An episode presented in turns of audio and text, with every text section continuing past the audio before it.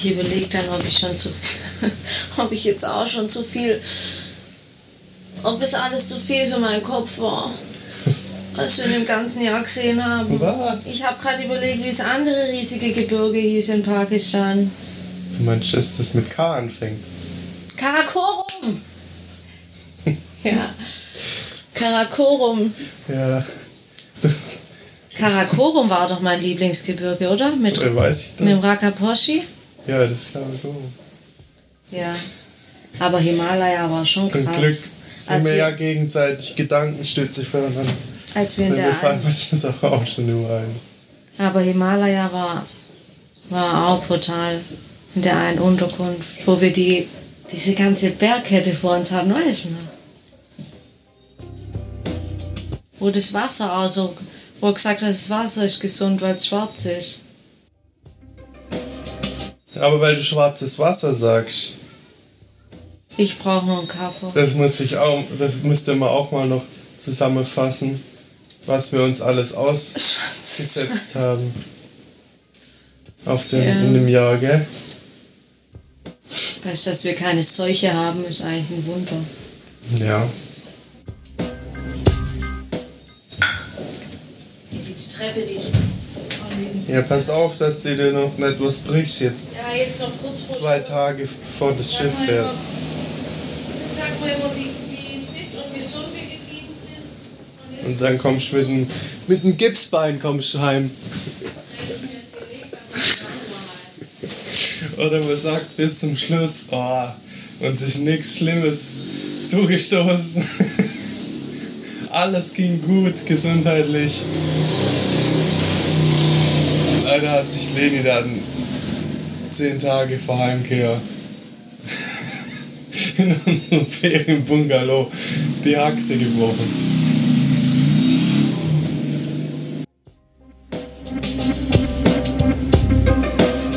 Ja, irgendwann geht auch die tollste Reise zu Ende. So auch die große Reise von Leni und Philipp.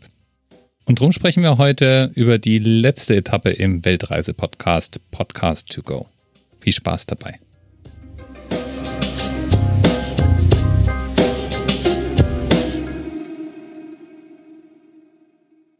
Ja, hallo. Heute wird es ganz besonders interessant, wenn ich euch frage, wo ihr seid. Ist es. Nein! Ja, Ist mein, nicht wirklich ich- eingetreten, ich- der Fall. Leni, Leni hat eine Bluse an. Allein das schon. Ja, also eine Bluse habe ich in einem ganzen letzten Jahr an dir nicht gesehen. Halt, Moment mal, Dirk, das ist von, der habe ich gestern von meiner Oma bekommen, weil wir im Garten gearbeitet haben. Trotzdem habe ich dich ein Jahr lang nicht. Also ich meine, ich kenne die Wolle in Philips Gesicht, aber ich kenne bei dir keine Bluse. Echt? Neu, okay. ja. Naja, wir sind schon wieder voll daheim. Na, okay. Wo ist denn daheim im Moment gerade? Daheim ist ähm, bei meinem Papa. Aber wir sind hier momentan noch alleine, weil ein Teil von meiner Familie noch im Urlaub ist. Und die überraschen wir jetzt so nach und nach. Nachher muss ich wieder zum Flughafen. Ja, wie gesagt, die waren alle zusammen im Urlaub und ähm, wir hatten ja eigentlich geplant, erst später zurückzukommen. Aber dann kam ja mal wieder alles anders wie geplant. Mhm. Und deswegen, genau, sind wir jetzt schon früher zurück. Ja. Ein Super bisschen früher. Super cool. Also ich meine, ähm, für eure Familie, die sich jetzt wahrscheinlich jedes Mal aufs Neue noch im Bauch freuen kann, oder? Ja, doch. ja. Seit wann seid ihr denn wieder zurück? Seit heute ziemlich genau zwei Wochen. Das ist ja so der Zeitrahmen, wo ihr spätestens schon wieder weiterziehen würdet. Wir schon so, also vor zwei Wochen haben wir das erste Mal deutschen Boden betreten, aber so wirklich daheim sind wir, glaube ich, noch nicht. Ne, ihr könnt euch ja irgendwo einen Bus nehmen und mit dem Flixbus einmal quer durch Deutschland fahren und zurück, einfach nur, um dieses Gefühl wieder zu haben. Ja, danke. ja. Okay. Ähm, ja, dann erstmal willkommen zu Hause. Schön, dass ihr wieder da seid. Also, ich meine, vielleicht findet ihr das jetzt nicht so schön, aber es ist tatsächlich äh, ein ganz lustiges Gefühl zu wissen, dass ihr von mir jetzt zwei, drei Stunden Fahrzeit weg seid. Ja, Ja. ja, ist ein anderes Gefühl, das stimmt. Ja, es, es ging allerdings jetzt dann doch irgendwie schneller, als ich gedacht hätte, gell? Also ihr seid ja, ihr hattet ja, wie viel waren es? Zehn Tage Schifffahrt vor euch oder zumindest geplant und dann wolltet ihr von Spanien aus irgendwie rauftrampen. Was, Ja. was hat denn für die Abkürzung gesorgt? Oder ihr hattet ja wolkige Andeutungen gemacht, dass es, dass alles irgendwie sich nochmal, In Spanien sind wir nie gelandet. okay. Wir haben Spanien nie betreten. Nee. nee, das, ähm, das hat, also zum Schluss hat sich irgendwie noch eine, ein, zwei spontane Veränderungen ergeben. Äh, das Schiff war ja die ganze Zeit fest, ein Jahr lang fest terminiert auf einen Abfahrtstermin und dann ein Ziel, dass es anläuft. Und dann läuft es ja so, irgendwann ist die Agentur raus, Mhm. die das äh, vermittelt, den Platz auf dem Schiff. Und dann hat man eigentlich nur noch mit, der, mit dem Hafen selber, mit einem Agenten dort zu tun. Und den kann man halt erst vier Tage vor Abfahrt kontaktieren. Davor weiß der auch gar nicht, dass wir auf das Schiff kommen. Und ähm, ich habe den also angerufen dann vom Strand aus. Wir waren noch in Brasilien am Strand und fragt, wann wir an, wann wir auf das Schiff kommen sollen. Ähm, Abfahrtstermin war Samstag, wo wir dann an dem Samstag früh morgens kommen sollen. Sagt er, ja, wir können am Samstag aufs Schiff oder auch am Sonntag oder auch am Montag. Und das kam mir schon irgendwie komisch vor. Ich dachte, hä, irgendwas äh, stimmt da nicht. Und okay, alles klar, wissen wir Bescheid, aufgelegt. Und dann hat er irgendwie eine Stunde später geschrieben, wir sollen doch bitte nochmal unser Ziel überprüfen, weil das Schiff ähm, Spanien, Algeciras, diesen Ort ganz im Süden, nicht anläuft. Ja, wir gucken uns an. Das- Okay, okay, okay. fahren wir halt Wo woanders hin. fahrt ihr dann hin? Und dann habe ich nochmal mit ihm gesprochen und er sagt, ja, kurzfristige Planänderung, das Schiff fährt jetzt nach Rotterdam. Juhu! Und ist halt ein kleiner Unterschied von irgendwie zweieinhalbtausend Kilometer.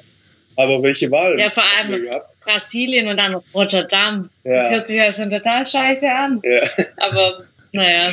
Ja, gut, Okay. auf jeden Fall. Dann haben wir irgendwann, erst haben wir so gedacht, das darf jetzt nicht wahr sein, weil wir hatten ja auch schon mit einem Teil von der Familie verabredet. Ja, und Moment mal, sein Bruder, der stand dann einfach in Spanien am Hafen, ohne uns. Ja. Der wollte euch überraschen, oder wie? Nee, Ja. der, der, hatte, der hatte extra Urlaub gebucht und ist dahin und Alles wollte uns fix treffen gemacht. und hat dann WhatsApp-Bilder von dem Hafen geschickt und gesagt, das Schiff ist nicht gekommen. Scheiße. Und das, Ja. das wusstet ihr nicht, oder wie, dass der da, dass der da hinfährt? Doch, Für ihn war doch. es dann einfach zu knapp, er konnte dann nicht mehr umbuchen. Ja. Ja, und dann waren wir erst kurz äh, ein bisschen geschockt und haben mir überlegt, ja scheiße, wie geht's, wie, wie planen, planen wir damit jetzt um, was machen wir jetzt? Und irgendwann haben wir dann in unserem Bungalow haben wir getanzt und gesagt, hey, wir fahren nach Rotterdam. Ja, wir und haben dann, dann war es halt so. Äh, Irgendwie war es dann auch, war, irgendwie hat es auch gepasst, weil wir so dachten, es bleibt echt bis zum Ende spontan und es passt ja irgendwie auch total zu unserer Reise und deswegen dachten wir, gut, dann muss es wohl so sein. ja. ja. Und an der Fahrzeit hat es ja jetzt nicht so viel ausgemacht. Ich glaube, es war jetzt ein Tag länger. Mhm. In Rotterdam waren wir dann Das und war das war dann echt nur noch ein Katzensprung. Es war so ein bisschen komisch. Es hat sich schon angefühlt, als wären wir direkt in Deutschland. Mhm. als wir dort ankamen. Ähm, ja, und dann haben wir uns überlegt, ja, was, ma was, was machen wir jetzt eigentlich? Jetzt könnten wir quasi, wenn wir wollten, heute Abend fast noch daheim sein. Mhm. Und das wollten wir irgendwie nicht.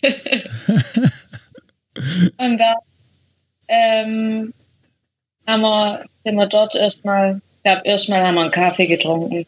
Okay? Mhm. Habt euch Rotterdam angeguckt. Also ich frage, ob du eigentlich, ob dir eigentlich klar ist, was wir jetzt hier in Südamerika auch nochmal alles erlebt haben. Und was wir auch für eine brutale Strecke zurückgelegt haben. Das ist mir erst, also als ich auf die Karte das letzte Mal geschaut habe, ist mir das erst klar geworden. Ja, du hast doch gesagt, Brutal. du hast auf einem Schild gesehen, bis zur nächsten, bis zur nächsten größeren Stadt. 3000 Kilometer oder so. Nein. Hä? Nein. Die nächste, die nächste richtig große Stadt sind 1000. Rio de Janeiro sind schon zweieinhalbtausend von hier. Campo Grande 4000. Aber ich meine ja nicht nur Brasilien, ich meine ja insgesamt jetzt die drei Monate hier in Südamerika. Es bleibt mir so gemütlich in Erinnerung das Land, aber das war schon auch teilweise echt anstrengend. Busfahrten. Ja, ich habe mich erinnert zum Beispiel, wo wir dann nach Medellin gefahren sind, dass wir da einen ganzen verkackten Tag wieder in mehreren verschiedenen, War es nur ein Tag? morgens um sieben einem Tuk-Tuk zur Bushaltestelle, dann erster Bus, weiter in die Stadt, umsteigen in Transporter, im Transporter weiter zur nächsten Stadt, dort kurz Mittagessen, dann wieder weiter. Dann sind wir irgendwann da im Stau gestanden, wo es dann so sau heiß war. Und irgendwann, als dann schon lang dunkel war, nachts, sind wir in Medellin angekommen und zur Krönung war dann noch der, war der Taxifahrer noch high. Ja, der Taxifahrer noch sein halbes Taxi zerlegt. Ja. Und hat seine Techno, sein Techno-Radiosender drin gehabt. Und sitzt dann da irgendwann und, denkst, es, es kann kann- eigentlich gar nicht wahr sein. Es kann nicht sein, dass ich jetzt immer noch unterwegs bin und dann der Taxifahrer nicht weiß, wo er hinfahren muss. Und dann musst du auf deinem eigenen Handy ihm zeigen, wo er abbiegen muss.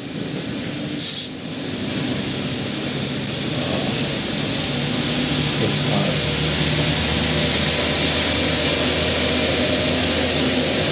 Und dass er dann, ja, das dann zur Krönung noch, als wär's nicht schon äh, fertig genug, hängst dann noch auf der Verkehrsinsel mit dem Taxi, weil der, was hat denn der gemacht? Der ist, glaube ich, rückwärts gefahren und ist dann plötzlich über so eine Schwelle. Ja, das Und dann, pff. Das Auto ist in der Mitte dann- quasi aufgesessen. Oh Gott, und der hat, das hat echt dem wehgetan, gell? Der hat geflucht. Ja, und dann wir klingelt gesagt, und also dann, wir stehen jetzt auch. dann wir klingelt jetzt und dann, dann dein Gastgeber nimmt natürlich keine Rücksicht drauf und will dir dann noch schön zeigen, oh, hier ist die Küche und da Infomaterial und dann brauchen wir bisschen, bitte noch die Pässe und dann noch das Formular ausfüllen und du willst eigentlich, Nur pennen. ja. Ja, aber der war ja voll cool. Dem sind wir dann noch auf der Dachterrasse oben gewesen. Waren die einzigen Gäste. Ja. Aber Ja. Die, das ist mir einfach nur bewusst geworden, was, ähm, was wir da an Strecke jetzt auch nochmal geschafft haben. Aber es ist voll krass, weil guck mal, wenn du das jetzt so aufzählst, dann denke ich auch, boah, stimmt ja. Und gleichzeitig merke ich, dass ich es irgendwie, glaube ich, schon verdrängt habe oder vergessen habe. Weißt weil ich dann gar nicht mehr, ich habe das dann gar nicht mehr so aus, auf dem Schirm, wie anstrengend es eigentlich teilweise war. Ja. Ich glaube, wenn wir das mal zusammenrechnen, wie viel Strecke wir zurückgelegt haben, dann kann ich es gar nicht glauben. Ja. Weil die Zahl dann wahrscheinlich richtig krass wird. Ja.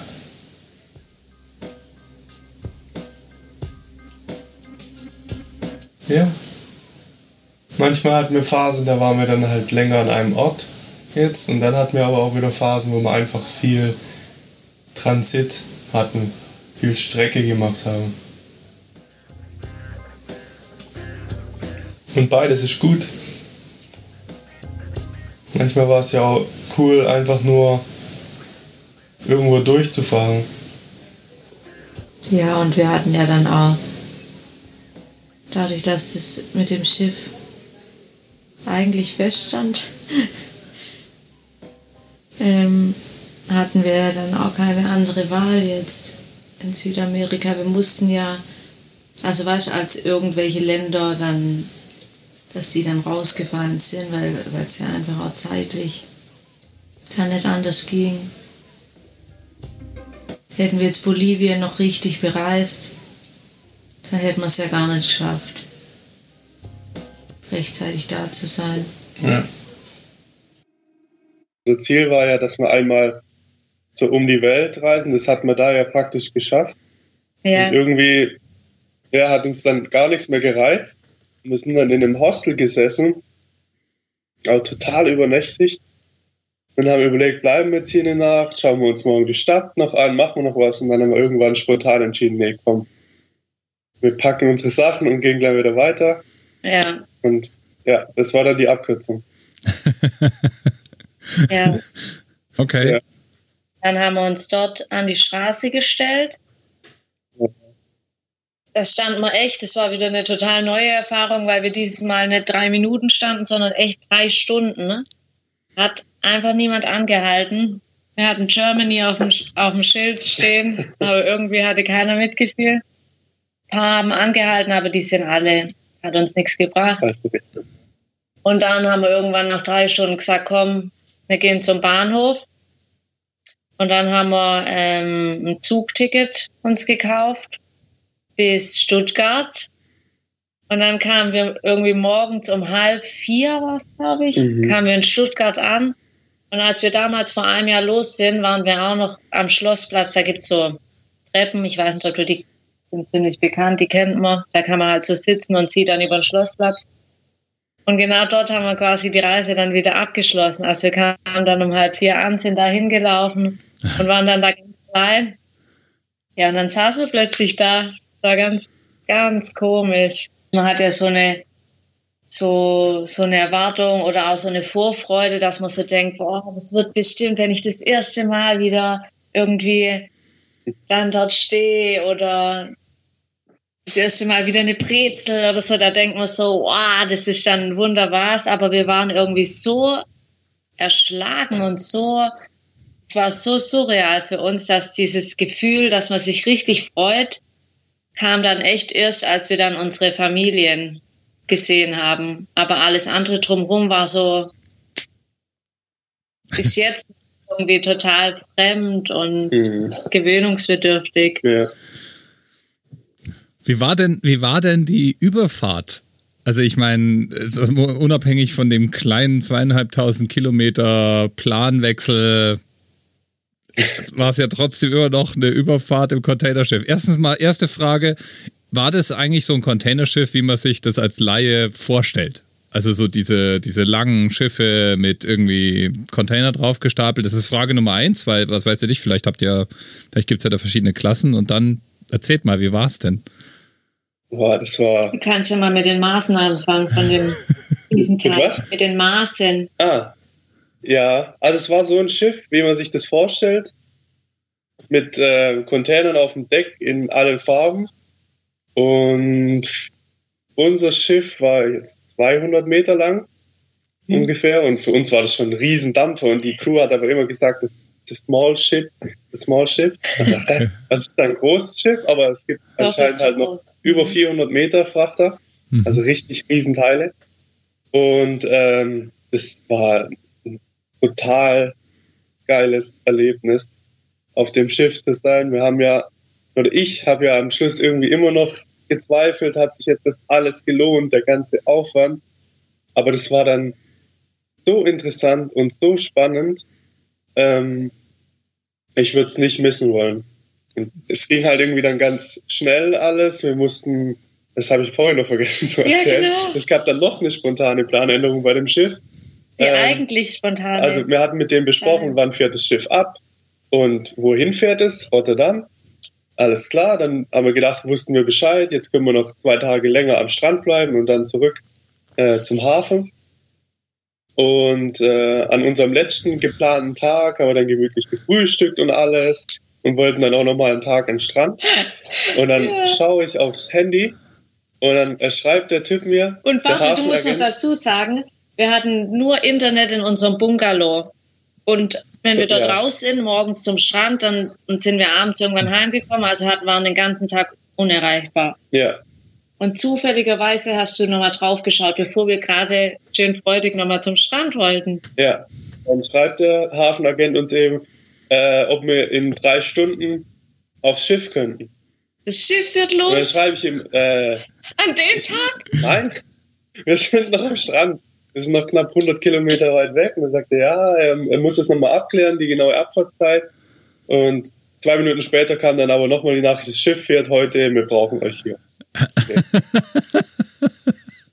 Und dann halt alles super schnell gepackt und äh, raus und dann mit dem, mit dem Bus sind wir dann in die Stadt Mit den gefahren Rucksäcken gerannt, dass wir noch den Bus kriegen und und dann echt auf die Minute genau Oh. äh, sind wir dort beim Zoll gewesen am Hafen und dann hat es gerade noch so gereicht. Es ging halt dann wahnsinnig schnell.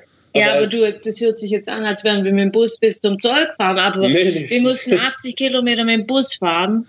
Dann sind wir aus dem Bus irgendwo rausgeworfen worden. Dann mussten wir uns ohne Internet irgendwie ein Taxi oder so ein, wie heißt es, Uber oder wie Ja. es heißt, bestellen. Also Da es war muss noch mal, es war noch jemand finden, der uns da einen Hotspot oder Internet gibt, dann mit dem Taxi, also das war schon echt abenteuerlich. Und dann kam man an diesem riesen Hafen an und da war kein Da war Mensch. tote Hose. Und wir wussten nicht, wo der Eingang ist und wo es da reingeht. Es war alles einfach nur riesig. Ja, aber Und dann saß da, saß da so einer irgendwo äh, im Schatten unter einem Baum. mit so einem Helm. ja, und dann Hey. er so, ah, ich habe auf euch gewartet. Okay. ja, ja. Und dann sind wir da zu dem, in diese, durch diese Passage da rein. Dann kam erstmal noch die Sicherheitskontrolle.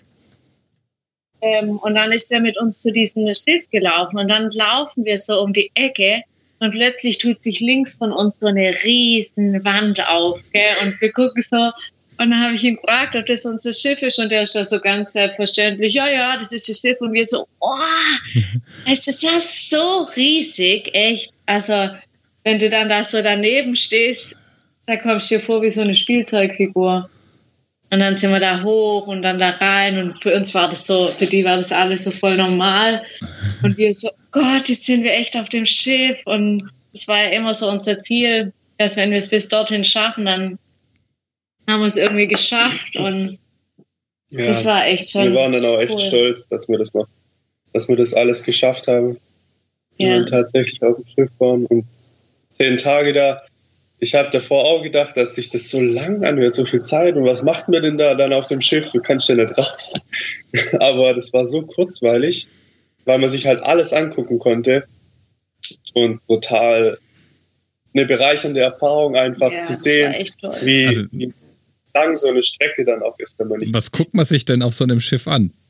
Also, ich meine, ja, ist groß, 200 Meter lang und alles, aber wenn du sagst, weil man sich alles da angucken kann, ist das so kurzweilig. Was sieht man denn auf so einem Schiff?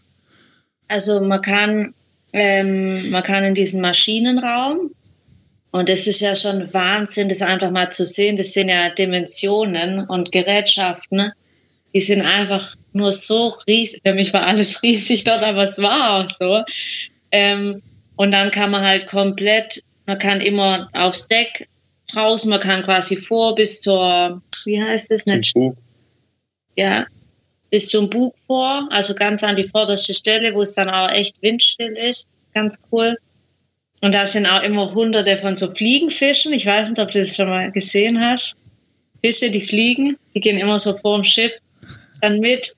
Ähm, und dann kann man, was eigentlich so das Interessanteste ist, finde ich, ähm, die Bridge oben, also diese Brücke, wo die ganze Steuerzentrale ist und wo auch der Kapitän sitzt, meistens, wenn er Ja. dann wach ist und da ist. Ähm, und da hat man halt, kann man diese ganzen, äh, die ganze Elektronik und die ganzen, die ganze Überwachung, sieht halt alles mega interessant aus und es ist einfach, finde ich toll, das mal zu sehen. Dann, da hat man dann so eine, so einen riesen Bildschirm, wo man dann auch sieht, wie tief das Meer überall ist, wo andere Schiffe kommen. Das ganze Wetter, die ganzen Strömungen, die Wellen, das kann man alles mitverfolgen und wir konnten da quasi so, wie wir wollten, einfach immer zu jeder Tages- und Nachtzeit hoch. sind gleich morgens hoch, weil der Kapitän dort einen Kaffee-Vollautomat stehen hatte. Echte Bohnen. Ja. Ja, am ersten so- Tag So ein Luxus für uns. Am ersten Tag hat uns der eine von der Crew, der Koch, hat gesagt, nee, stimmt gar nicht. Doch, der hat uns den Instant, unseren heißgeliebten Instant-Kaffee hingestellt. Und dann hat der, hat der andere, so ein Ingenieur von der Crew, hat uns gefragt, warum wir denn den Kaffee trinken. Oben gibt's eine Maschine. Und wir so, was? Okay. Ab da jeden Tag oben. Ja. Wie viele Leute sind denn da auf so einem Schiff? Ähm, also inklusive uns waren wir 29, das heißt 27 Crewmitglieder. Aber ihr wart die einzigen Gäste, oder? Ja, ja, ja. Es Okay. gibt wohl drei Kabinen für Passagiere, aber nur wir waren einzigen dieses Mal. Und es ist halt einfach so interessant, weil, also bis man dann wirklich mal alles gesehen hat von den 200 Metern, da kann man sich schon irgendwie ein paar Tage füllen. Und ja, manchmal waren wir echt auch irgendwie zwei Stunden, drei Stunden nur auf der Brücke und haben so uns das, das auf uns wirken lassen, diese Weite, und dann immer wieder halt uns die Sachen erklären lassen, wenn wir eine Frage hatten. Ja, Ja. wir haben Delfine gesehen und Wale, das war auch toll. Mhm. Ich habe immer, also dass wir Delfine sehen, habe ich mir schon gedacht, aber ich wollte immer unbedingt einen Wal sehen und irgendwann war es dann echt, aber sogar zweimal Ja. an zwei verschiedenen Tagen. Ja. Und dann war einfach die Erfahrung für sich total speziell, weil man hatte quasi jeden Morgen, unsere Kabine war nach hinten raus mit so einem Bullauge. Hm. Und immer wenn du rausgeguckt hast, hat- hattest du einfach das gleiche Bild vor Augen. Also das war total komisch. Es war einfach immer Wasser, Mhm. soweit das Auge reicht. Ja. Und dann irgendwann, als wir dann mal so Richtung näher Richtung Land wiedergekommen sind, hat man dann mal so ein Schiff gesehen und wir so, wow, da ist was Neues. Ja. ja, das war schon echt cool und ich hab, wir haben einfach auch gesagt, wenn man jetzt sich das vorstellt, wie das von oben aussehen würde, dass wir wahrscheinlich so ein Mini-Punkt sind und dieser riesige Ozean um uns herum, auch bei Nacht, dass wir so mitten da auf dem Meer sind, das war schon echt speziell. Also es war richtig cool. ja, Wie laut ist es auf so einem, so einem Containerschiff? sehr laut. Laut. Also in der Kabine immer, da ist halt immer dieses Motorgeräusch. Das ist ja ein Turm quasi, der auf dem Maschinenraum steht mit den Decken. Und da ist dann auch von, von, vom Motorraum bis ganz oben geht dann irgendwie noch so eine Lüftung. Die hört man auch die ganze Zeit. Also ist schon laut. Ja, glaube ich nicht vergleichbar mit einem Passagierschiff. Nee. Ja, und es stinkt auch, es ist dreckig. Ähm, wenn man das, das Bullauge da aufmacht, dann kann es sein, je nachdem, aus welcher Richtung der Wind kommt, kriegt man halt so Abgaspartikel dann aufs Bett. Das hat man auch. So schwarze Ölfilme. Ja. Es war halt auch so ein bisschen rau, gell? Ja. Also Alltag auf so einem, auf so einem Containerschiff ist halt auch ein bisschen rau und ruppig. Ja. Die gehen halt alle ihrem Geschäft nach, auf dem Deck äh, machen sie Ausbesserungen und machen den Rost weg und so und das ist immer ein Gewusel. Äh, ich konnte mir das davor auch nicht vorstellen, ja, was, was, was also, sie machen. ja, was machen die den ganzen Tag, aber da gibt es so viel zu tun immer. Dann bist du an der einen Ecke fertig, dann geht es an der anderen Ecke wieder los. Hm. Ja. Ja, Und zwar einfach mal, finde ich, interessant, das auch so richtig zu spüren oder mitzukriegen, wie lang so eine Banane unterwegs ist. Weil wir unten, wenn wir dann an den Containern vorbeigelaufen sind, die hatten Textilien geladen und ähm, Lebensmittel. Und da hat's immer so nach Bananen gerochen. Und das einfach mal dann echt auch so zu spüren, gell, das ist schon unheimlich, wie, wie viel Strecke manche Sachen einfach zurücklegen und man hat einfach überhaupt keinen oder nicht so den Bezug dazu, weil man das ja nicht so mitkriegt, wie Ja. weit es tatsächlich ist, wir haben ja gesagt, wir haben es jetzt quasi gesehen von dem Ort, wo jetzt zum wächst. Beispiel eine Banane geerntet wird, über das Schiff bis zum Supermarkt. Und das ist eine Wahnsinn. riesen Distanz, wenn wir das echt mal so, also, also mitgegangen sind wir quasi den Weg. Ja. Ja. Super cool. Also es Ja. Klingt nach klingt nach einer wirklich coolen coolen Erfahrung. Schöner Abschluss auf jeden Fall. Ja. Und wie, und wie viel schwankt es jetzt nun? Also ich meine, äh, nachdem du so begeistert bist, Philipp, scheint es ja managebar gewesen zu sein. Aber du hast ja irgendwie gesagt, äh, machst dir Gedanken, ob du überhaupt so lange auf so einem schwankenden Ding aushalten willst. Du, das war voll gut. Also ich war selber überrascht. Also Wir sind voll einfach jetzt voll die abgehärteten. Euch schockt nichts mehr. Busfahrten, Zugfahrten, Zehn Tage. Containerschiff. Tage auf dem Schiff ist, das macht gar nichts. ähm, Die ersten ein, zwei Tage hat man halt so ganz leicht Schwindel und dann war zwischendurch schon mal Seegang, aber Also das höchste, was wir hatten, waren 2,4 Meter Wellen. Und ich finde, einmal war es schon so, dass ich dachte, boah, also hoffentlich wird es nicht schlimmer, weil es gibt so eine Passage in der Nähe von Spanien, Biscaya. Biscaya. Das liegt ist so in so einer Bucht und da ist anscheinend echt immer übel. Also dass alles runter dann auffällt und dass man alles festzurren muss. Aber das war jetzt bei uns nicht so. Aber es war schon, wenn man an den Horizont geguckt hat, manchmal ordentlich, wie es geschwankt hat. Aber man abends gewöhnt im sich. Bett, wenn du, wenn du einfach nur gerade dich so hinlegst, dann wärst du gerollt. Nö, Aber aber, ich habe das voll gut vertragen. Ja. Aber als wir dann runter sind, haben wir so gedacht, kommt jetzt was? Weil das fühlt sich ja manchmal so komisch an, gell? wenn man dann auch von so einer Fähre oder so nach ein paar Stunden runter geht. Aber wir haben quasi nichts Ja, doch, gemerkt. das habe ich gemerkt. Ja, So ganz, also wenn, wenn ich einfach ganz gerade hingestanden bin und drauf geachtet habe, habe ich gemerkt, dass ich so schwank. wenn man die Augen Also, der, zugemacht hat. dass der Körper so ganz automatisch noch versucht, ja. die Bewegung auszugleichen. Das schon, ja.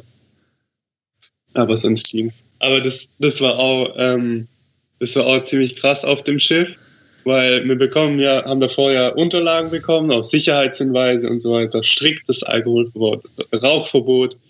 Und wir hatten dann aber so eine lockere Crew, wir hatten eine Barbecue-Party auf dem Schiff mit einem riesen Da ging's ab. Kohlegrill. Da sind Mit die so einer Wanne, mit Bohle, mit, Cachaça ist geflossen. Schwarz. Äh, Du lieber. Mann. Ja, ging's ab. ja, die wissen sich auch die Zeit zu vertreiben auf so einem Schiff. Ja, klar, die haben uns auch viel erzählt, wie das so ist, auf so einem Schiff zu arbeiten. Das ist ja echt krass, je Das nach Nationalität. Sind die, haben die unterschiedliche Verträge und müssen von drei Monaten bis zu zwölf Monaten Mhm. auf dem Schiff bleiben an einem Stück.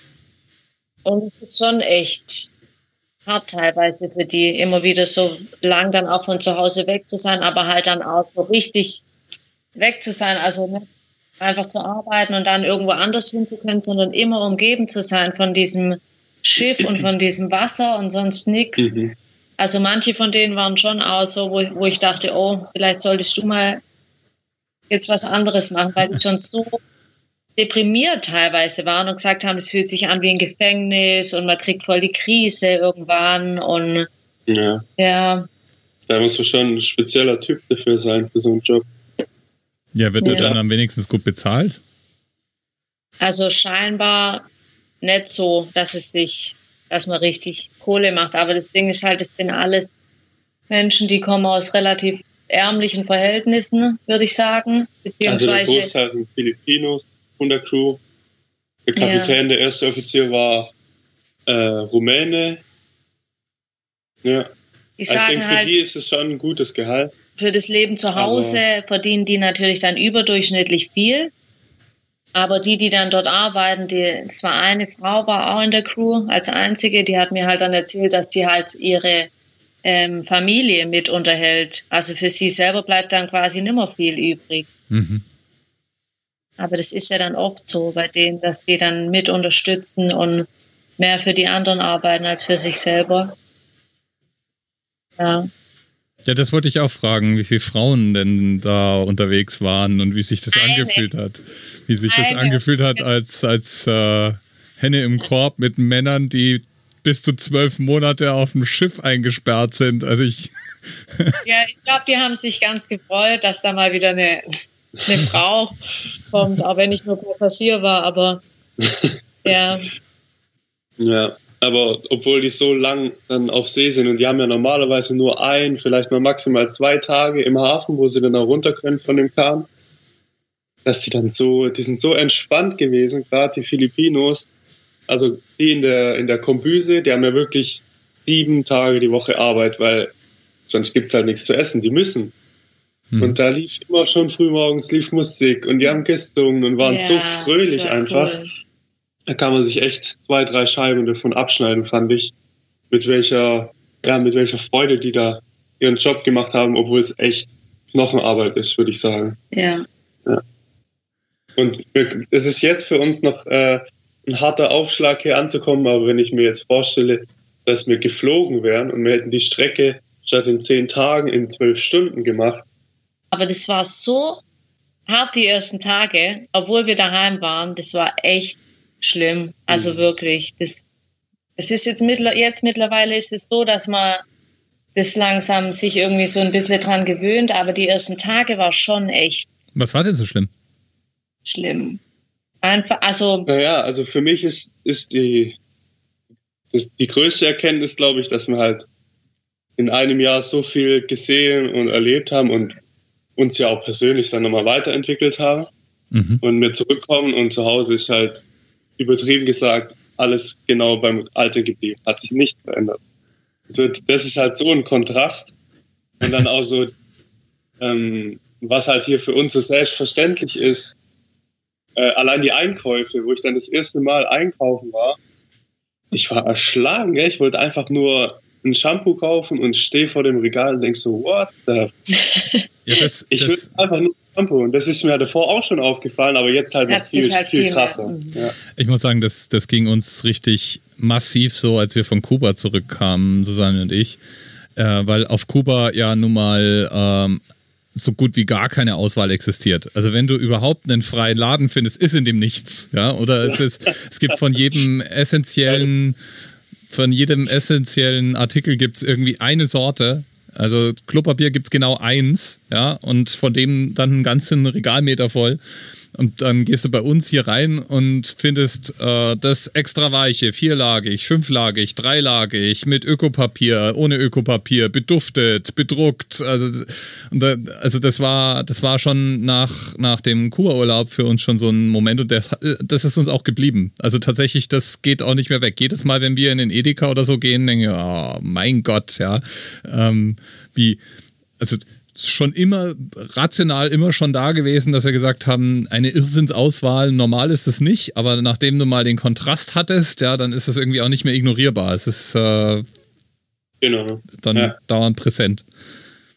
Es war für mich war es einfach auch so einfach so ein harter Aufschlag, wenn man dann mal realisiert, dass es jetzt halt erstmal vorbei ist. Also ich weiß noch, es hat wieder so ein bisschen abgewechselt, weil unterwegs da hat er sich dann eine Zeit lang so schwer getan und hat gesagt, oh, das ist dann jetzt echt bald vorbei. Und ich habe immer so gesagt, nee, das lebt dann auch weiter, dadurch, dass wir das dann erzählen und die Phase mit dem Heimkommen und bis man sich einlebt, das gehört ja irgendwie schon auch noch dazu. Und er hat immer gesagt, nein, es ist dann vorbei, wir sind dann immer unterwegs. Und dann war es halt tatsächlich so. Also natürlich ist es jetzt auch schön und aufregend und es lebt so ein bisschen weiter, aber die Reise an sich ist vorbei, realistisch gesagt. Und das ist einfach dann schon hart, das dann auch so zu realisieren oder sich damit erstmal abzufinden, mhm. weil es einfach uns ja auch so brutal gefallen hat. Und wir haben das ja einfach richtig gelebt in dem Jahr. Also das war einfach toll. Und deswegen ist natürlich auch schade, dass es vorbei ist. Wobei wir uns wahrscheinlich alle freuen können, dass ihr wieder hier seid. Wobei, für mich fühlt sich das nicht so viel anders an, muss ich sagen. ja. Ja, wir freuen uns auch. Es ist auch echt toll, nach einem Jahr dann so alle wieder zu sehen. Das ist echt irre. Ja. Aber, aber das ist, ja glaube ich, schon so eine interessante Überlegung. Die hatten, wir haben ja da schon mal drüber geredet, was so der Unterschied zwischen unterwegs sein und äh, irgendwo wohnen ist. Äh, dass, dass du halt, wenn du irgendwo wohnst, musst du dir über bestimmte Sachen keine Gedanken machen. Oder du stellst ja andere Fragen und triffst andere Entscheidungen in deinem Alltag. Aber die Frage zum Beispiel, wo bin ich heute Abend, stellt sich nicht. Äh, auch meistens die Frage, was esse ich heute Abend, stellt sich irgendwie auch nicht aber die Beobachtung, die du vorhin geteilt hast, wo du gesagt hast, äh, kommst zurück und es hat sich irgendwie nichts verändert. Das ist natürlich so der, der Punkt, gell? Also wenn der Preis dafür, dass du dich nicht jeden Abend fragen musst, äh, wo übernachte ich, ist, dass das Haus bitte immer am selben Platz steht und immer ungefähr gleich eingerichtet ist, weil sonst geht das ja nicht. Und hat dann alles wahrscheinlich seine Vor- und Nachteile. Ja. Und wir schätzen viele Sachen jetzt auch hier nochmal ganz anders. Gestern war ein Kumpel von, äh, von der Leni kurz hier da und äh, der reist auch ganz viel und hat eine Zeit lang auch in Südafrika gelebt. Und da haben wir auch gesagt, allein so das Thema Sicherheit. Es ist hier so, so unbedenklich, Wertgegenstände zum Beispiel im Auto liegen lassen oder bei Tag und Nacht irgendwie raus ist normalerweise echt kein Problem. Und so Sachen fallen uns jetzt auch nochmal deutlicher auf. Jetzt vor der Reise. Das, was halt davor selbstverständlich ist, haben wir jetzt halt auch anders kennengelernt. Ja. ja. Und auch so das, das ganze Thema Zuverlässigkeit. Oder ich habe dann so gesagt, auf so einer Reise, da, da lernt man wahnsinnig geduldig zu sein, weil du hast viele Sachen einfach nicht, die liegen nicht in deiner Hand. Ja, also du kannst nichts machen, du kannst dich noch nicht mal irgendwo beschweren, gell? Also bei unserer Bahn, da kannst du wenigstens dann eine Beschwerde-E-Mail oder irgendwas schreiben und kriegst vielleicht Geld zurück, aber da bist du halt ausgeliefert. Und diese, diese Berechenbarkeit, die es bei uns gibt, die schätze ich jetzt auch nochmal ganz anders. Wobei, da kann ich noch kurz was erzählen. Das war vielleicht ein schlechtes Beispiel, Berechenbarkeit und Deutsche Bahn, oh. weil äh, wir haben ja gesagt, wir sind mit dem Zug gefahren von den Niederlanden und durchlachen, aber kaum waren wir über die Grenze in Deutschland. Die erste Zugdurchsage, nachdem in Niederlande alles perfekt pünktlich lief, war dann gleich äh, verspätet aufgrund. wir haben gesagt, yeah, Welcome back. wir haben keine Grenze gesehen, aber wir müssen wieder in Deutschland sein.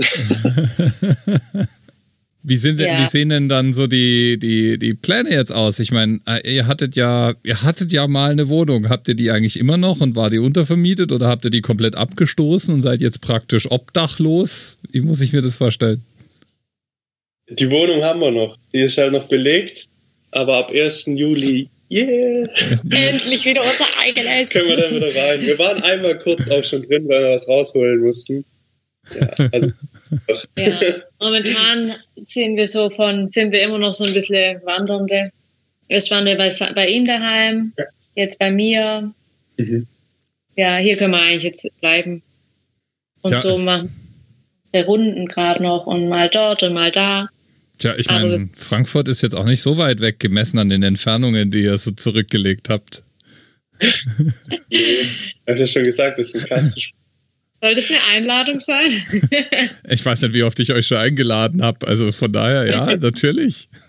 Ja, das äh, wirft natürlich die Frage auf, gell? Ähm, wenn ich mich richtig erinnere, äh, eine, äh, auf einen von euch beiden hat der Job gewartet, oder? Also einer von euch beiden hat, du hast deinen Job noch, wenn du ihn willst. Und ja. der gute Philipp ist jetzt nicht nur obdachlos, sondern auch arbeitslos. Ja, das volle Programm. ja, äh, gibt's da dann, habt ihr schon euch überlegt, wie äh, es weitergeht? Also ab, ab wann dein Job, wie lange wartet denn der auf dich und ab wann musst du dich dann also, wieder zum Dienst melden sozusagen? Ich habe quasi jetzt noch ähm, vier Wochen. Mhm. Zum 1.8. würde ich wieder anfangen oder fange ich wieder an. Und ja, und bei dir kommt halt, kommt es drauf an, wie, wie schnell er was findet. Ja. Und wo das dann sein wird und. Ja, das wird sich alles zeigen. Also, ich glaube, im Moment. Wir hätten noch die Chance. Ja. Gleich wieder weg. Ja. ja. Ja, wir haben ja gesagt, wir geben uns einfach die Zeit, jetzt hier in Ruhe wieder anzukommen und planen dann ganz in Ruhe weiter. Weil im Moment ist es noch so ein Gefühlschaos. Also ich habe auch gesagt, ich wäre jetzt gerade gar nicht in der Lage, irgendwie mich um meinen Lebenslauf zu kümmern oder ein Vorstellungsgespräch zu führen, weil ich halt noch so mit dem, was passiert ist, beschäftigt bin. Das musste ich, glaube ich, erstmal alles setzen. Und bis dahin. Und ja. ich schaffe dann die Kohle ran. Ja, genau. Du hörst es. er lässt sich ein bisschen Zeit. ist doch gut. Ich meine, moderne, moderne Lebensführung hier. Ja, genau. Ja, kannst, machst du Karriere und äh, Philipp kümmert sich dann daheim um Haushalt und Kinder. Ja, ist voll mein Ding. ja, ich meine, äh, ist ja auch wahrscheinlich, ich vermute ja mal, wenn ihr jetzt sagen würdet, ah, oh, direkt wir halten es ja nicht aus, sind ab jetzt äh, nicht mehr orts, äh, ähm, ortsgebunden, dann würde das ja trotz allem dann auch die Frage aufwerfen, wie ihr ab dann euren Lebensunterhalt irgendwann bestreitet, oder? Also ihr müsstet ja dann praktisch von unterwegs aus Einnahmen generieren. Mhm. Natürlich, das ist ja auch. Und das ist, also selbst wenn das in Frage käme, dann wäre das ja jetzt auch sicher kein guter Zeitpunkt, das zu entscheiden, weil wie gesagt, das ist jetzt alles noch so überlagert und es ist klar, dass, dass wenn man von sowas frisch zurückkommt, dass man dann am liebsten gleich wieder los würde, aber das muss man jetzt alles erstmal sacken lassen und wir haben ja jetzt zum Glück noch so ein bisschen Zeit, um uns da einzufinden. Bist du schon ja. mal joggen gewesen jetzt? Ja, natürlich, sofort. Das war das Erste, was, was ich gemacht habe, als wir bei ihm waren. ja. Das ist dann Doch, ein, also es ein war, Blitz durch den Wald gehuscht. ja. Doch, das, das haben wir natürlich auch schnell gemerkt, dass es einfach so ein paar Sachen gab, die mir, die es halt nur hier daheim gibt. Und ja. Die Luft, ja. ja. Die Luft mhm. ist so schön. Ja. Also, hat so was Erfrischendes. Das kannten wir echt lange nicht. Naja, also es ist auch witzig, dass sowas wie Joggen irgendwie daheim stattfindet, aber nicht unterwegs. Ja, ja. ja. Die Bedingungen sind einfach daheim. Einfach am besten dafür, finde ich. Und? Warst du, warst du noch fit? Konntest du deine Runde noch laufen? Ja, ja, ja doch. Ja, du hast ja sogar auch am Strand und so immer noch Übungen gemacht. Ja, wir haben uns ja schon fit gehalten. Ja, ich meine, jemand, der es schafft, äh, spontan ohne Wasser irgendwo den Berg rauf zu jachtern auf mehrere tausend Meter und das übersteht, der ist auf jeden Fall mit einer guten Grundfitness ausgestattet. Ja. Die hält dann auch mal ein Jahr. Na dann, äh, frage ich jetzt mal nicht, wo es hingeht. Jetzt ist tatsächlich so, wir sind wieder da. Ja, ist voll komisch. Okay. Für uns auch. Ja, ich glaube, uns wird das auch fehlen. Wir waren, ich habe jetzt hier sogar in Deutschland habe ich auch schon Aufnahmen gemacht. das ist ja. Das ist schon, doch, das ist dann so, das können wir sogar reinpacken, vielleicht in die Abschlussepisode, mal gucken, ob es passt. Aber das ist schon so in Fleisch und Blut übergegangen, immer wenn irgendwie so was so was Atmosphärisches, und ich weiß nicht, wie ich es nennen soll, passiert, was, was mal aufnehmen könnte, dann sage ich, komm, machen wir doch kurz eine Aufnahme. Ja, und das ist auch, das ist auch so toll gewesen. Also ich finde, das hat es wirklich auch nochmal bereichert. Also der, dass, dass du diese Originaltöne, das wurde auch mehrmals kommentiert. Also ich erinnere mich daran, dass ich das mehrmals auch als Rückmeldung bekomme, dass Leute gesagt haben, diese, diese Originalaufnahmen werden dann nochmal mal so ein richtiges Zückerchen obendrauf gewesen, das einen dann reinzieht auch. Ja. Ähm, ja. Und ich meine, vielleicht ist es ja auch was, was du beibehalten willst, wer weiß, ja. Also auch in deinem normalen Leben passieren ja coole Momente, die, wenn wir sie aufgenommen haben, nochmal schön wiedererlebbar sind. Ja, ja, ja, das stimmt. Das gibt nur nochmal richtig mehr Tiefe, finde ich. Und auch wenn wir die Episoden dann angehört haben, da waren wir plötzlich dann auf einmal wieder drin, wenn wir irgendwelche Geräusche gehört haben oder Sprachaufnahmen ist schon cool, ja. Ja, vielleicht ja. braucht ja ihr beide euren eigenen Podcast. heute, heute hat ja, hat ja, heutzutage hat ja eh jeder einen Podcast und ist ein Influencer. Also ich meine, da sind wir dabei. Ja, ihr seid erwiesenermaßen Talente in dem Bereich, da könnte man ja nochmal nachlegen. Also jetzt kannst du direkt eigentlich einen Aufruf starten. Vielleicht hört irgendein potenzieller Arbeitgeber mit. Ah. Mhm. So als Radiomoderator oder was ist der, der Plan? Ja, keine Ahnung, ich weiß nicht. Was sind denn so die vermarktbaren Talente, die du gerne unterbringen willst? Hm. Ich bin durchsetzungsstark. Ich gehe ganz entspannt mit äh, Stresssituationen um, habe Durchhaltevermögen, bin belastbar. Alles, was in so einen Lebenslauf rein muss. Nee, aber ich habe mir, das, hab mir das wirklich schon überlegt. Ähm, was sich da jetzt durch das Jahr nochmal stärker rauskristallisiert hat, also an Interessen.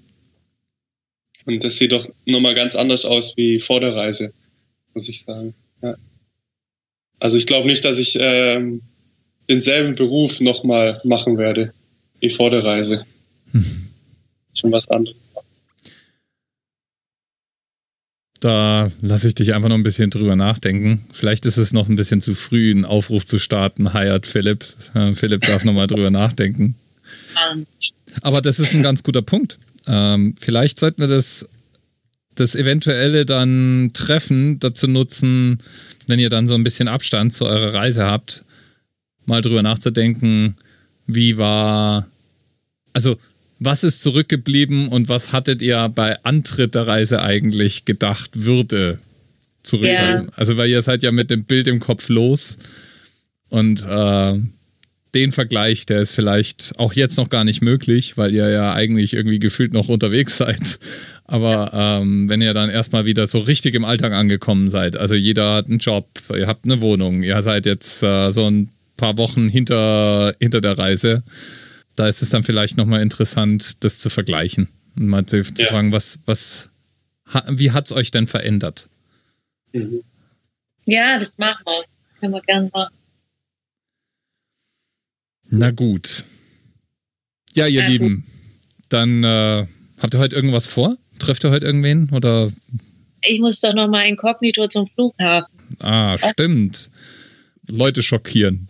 Inkognito. Ja.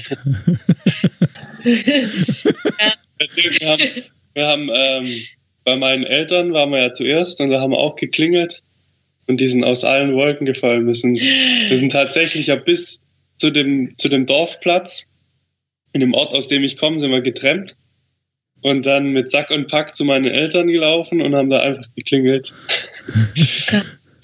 dann wurde es kurz emotional. ja. Ja.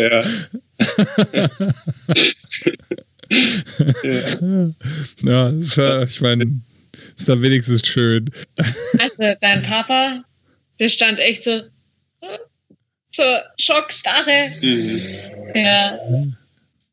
Na gut, dann wünsche ich viel Begeisterung am Flughafen und euch noch eine gute Zeit.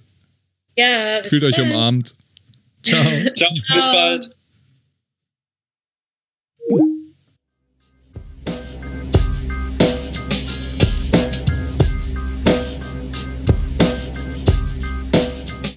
Meinst eigentlich, die Kinder erkennen uns noch?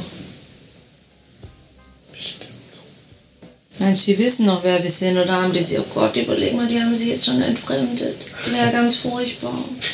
ja. Ach was? Ich muss, mir, ich muss mir das alles wieder erarbeiten. Was denn? Meine, meine Position. Als Tante? Ja. Als Tante, als Schwester, als Freundin. Vielleicht haben sich alle von uns abgewandt, bis wir wieder kommen. Ja. Vielleicht sind wir jetzt auch voll komisch. Das habe ich mich auch schon gefragt. Vielleicht sind wir jetzt voll die Ökos oder so. Für die anderen. Ökos? Ja. Mutter hat ja früher schon gesagt, wir haben Öko-Einrichtungen. Wer hat es gesagt? Mutter. Echt? Ja. Unsere, unsere, in unserer Wohnung. Warum? Weil wir einen echten Holztisch haben und keinen Fake-Holz-Ikea-Tisch. Ja, stell dir vor. nee, ich glaube, Wir passen schon noch ganz gut. Sind wir noch in das normale Leben. gesellschaftsfähig? Ich glaube schon. Wieder lernen mit Messer und Gabel zu essen. Ja.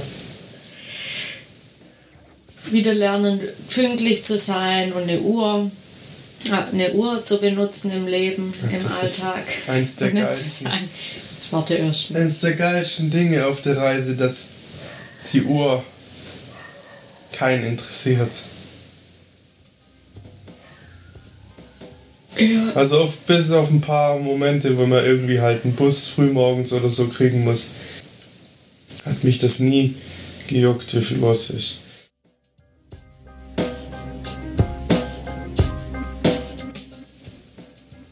Was habe ich noch gesagt? Neulich abends. Dass nichts richtig kaputt gegangen ist, gell? von unserem Kram. Also klar. Die Flipflops. Ja, sowas, was halt mal kaputt geht, ja. Aber jetzt. Oder die Brille. Jetzt so teure Sachen, Kamera oder so. Oder Rucksack. Irgendwas Wichtiges, was du unbedingt brauchst, ist echt nix kaputt gegangen. Wir sind einmal beklaut worden. Ja. Und hier jetzt aber in Südamerika, wo wir die ganze Zeit das befürchtet hatten, ist uns nichts passiert. Habt es ja auch schon gesagt. Niemand macht dieselbe Reiseerfahrung. Ja? Du kannst irgendwo hingehen und es total toll finden und der Nächste sagt, oh, ich fand es aber jetzt voll schrecklich. Und genauso wie du natürlich tolle Erfahrungen machen kannst, kannst du ja auch Scheißerfahrungen machen auf so einer Reise. Kannst schon blöde Leute hingeraten, Ja. die dich abziehen, ähm, kannst beklaut werden, was auch immer. Also da, da gibt es ja so viele Sachen oder dass dir jemand falsche Ratschläge gibt. Und ich glaube, bei uns sind dann halt einfach in der, in den meisten Fällen sind halt gute Sachen passiert.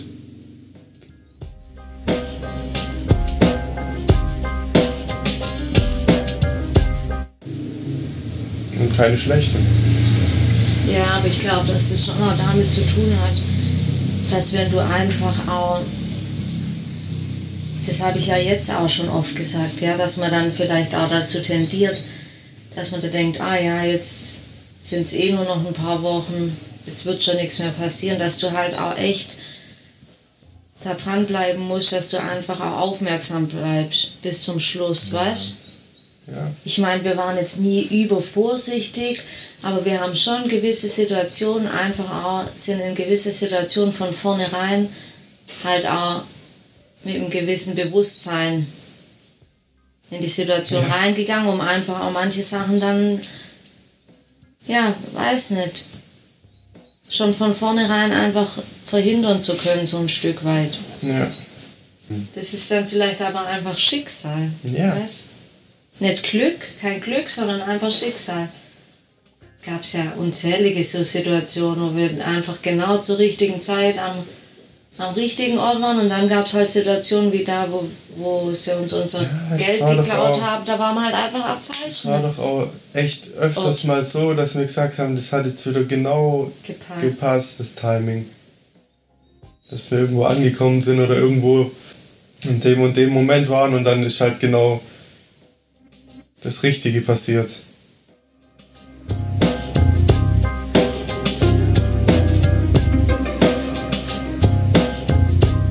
Wenn man so lang reist, dann finde ich, dann braucht man irgendeine Art von Projekt Aufgabe. oder Aufgabe. Weil wir haben ja auch mal in Dirk gesagt, dass wir viel lesen un unterwegs und das stimmt. Und das ist mir auch voll wichtig, dass man dann so einen Kopf auch beschäftigt. Aber wenn man lang reist, also mindestens ein halbes Jahr, dann braucht man irgendeine Aufgabe. Und für uns war das jetzt halt immer wieder der Podcast oder unsere Blogbeiträge oder bis vor ein paar Wochen noch ähm, unsere Texte und Bilder auf Instagram. Irgendwie sowas brauchst du, weil sonst läufst du irgendwann leer, glaube ich. Sonst hast du zu viel Zeit. Das ist auch ein Problem auf so einer Langzeitreise. Irgendwann zu viel Zeit zu haben. Und dann zu viel auch nachzudenken Ja. und sich Gedanken zu machen, gell? Zeit zum Nachdenken, Zeit zum Versacken. Hast du dann nichts mehr anzufangen, weißt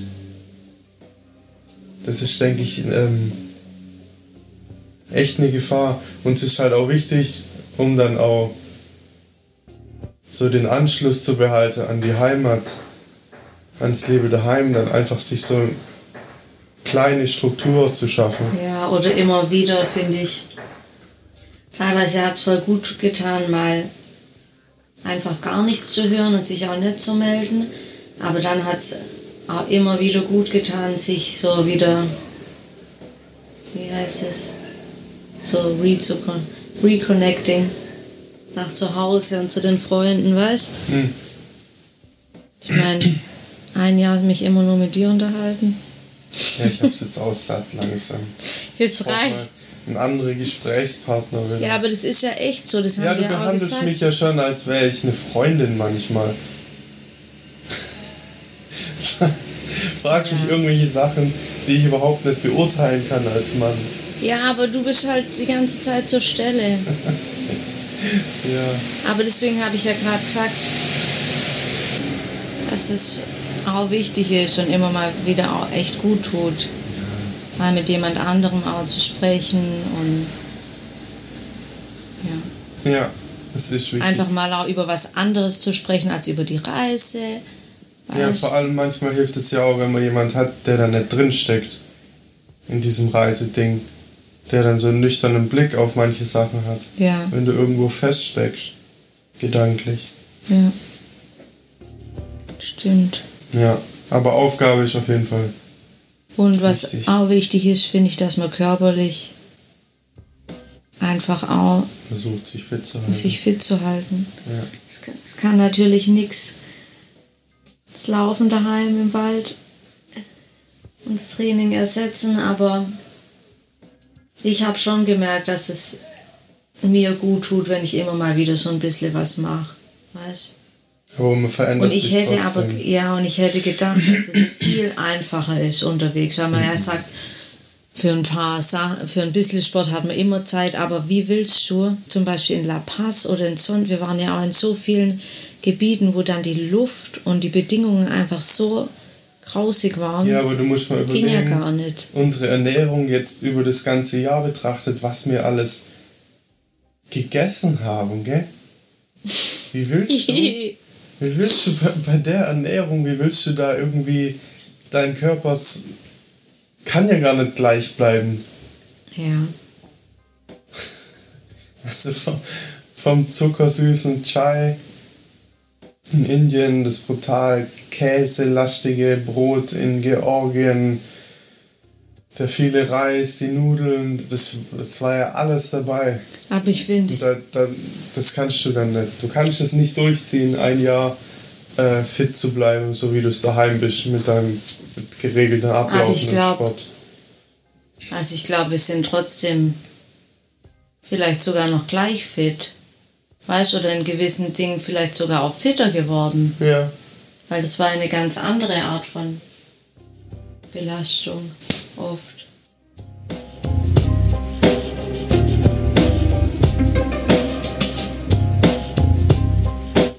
Aber eins weiß ich, Bergsteigerin werde ich nicht, weil die Höhe, das ist nichts für mich. Ja. Ich muss meeresspiegelnah mich bewegen. Ja, so schlimm war es jetzt auch nicht, oder? Also ich habe es schon jedes Mal gemerkt. Ja, das, Aber ich würde natürlich jederzeit wieder in Himalaya und Karakorum. das ist auch was Brutales. Die Höheunterschiede, die wir jetzt immer wieder hatten.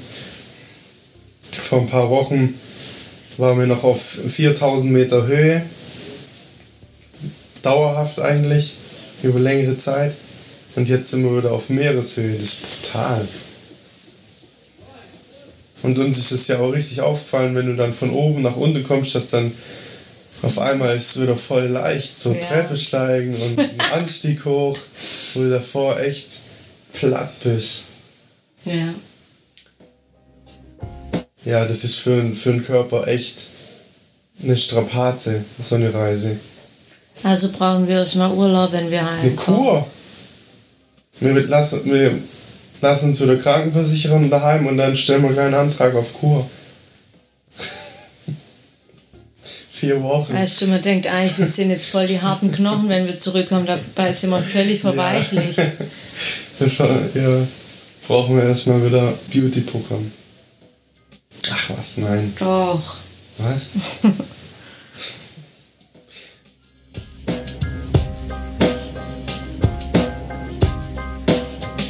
nee, ich glaube, dass ich in, in viele Sachen auch abgehärtet bin durch die Reise. Wenn es um so Kleinigkeiten auch geht, wo man bei uns daheim dann schnell sagt, oh, pff, muss das jetzt sein? Und oh, so kleine Anstrengungen, das, also auf so einer Reise hast du halt oft keine Wahl. Wenn du jetzt zum Beispiel nicht überall ein Taxi nehmen musst oder so und dich rumchauffieren lassen willst, dann musst du halt auch mit deinem Rucksack im Gottes Namen mal ein paar Kilometer in der schwüle Hitze Laufen. irgendwo hinlaufen. Und das ist halt bei uns, glaube ich, schon so in Fleisch und Blut übergegangen, dass wir da gar nicht mehr drüber nachdenken. Ja, man wird halt auch in vielem einfach viel entspannter. Ja. Guck mal, was teilweise hier für, für banale Dinge, was du da Geduld brauchst und oft warten musst und so. Ich glaube, das merken wir schon gar nicht mehr. Ja, bestes Beispiel sind doch hier, wenn du irgendwas kaufst, mit was für einer Seelenruhe da dann abkassiert wird. Da, da stillt die, die Frau an der Kasse erst noch schön ihr Kind ab. ja? Oder äh, beendet man noch schön ein Telefonat am Handy. Und dann, dann irgendwann an Stelle 28 oder so kommst du als Kunde. Und da stehst du halt an der Kasse und wartest und lässt es über dich ergehen. Und bei uns daheim, ja, Da hat man nicht mal Zeit für ein Schwätzle. ja, da werden die Leute schon Weil ungeduldig, wenn man nicht gleich die Sachen aufs Band Weil der, der hinter dir ist, der fährt dir dann schon mit dem Einkaufswagen in die Hacken rein, wenn du dich nicht beeilst. Ja, ja, schnell, schnell. Geduld ist, glaube ich, das, was ich mit auch am meisten gelernt habe auf der Reise. Geduldig sein. Wenn du an der indischen Bushaltestelle in der indischen Stadt sitzt und Was für eine der schon Bushaltestelle. mal in Indien war, der weiß, was das bedeutet. Gibt's gar Und dann hat es 35 Grad bei 80% Luftfeuchtigkeit.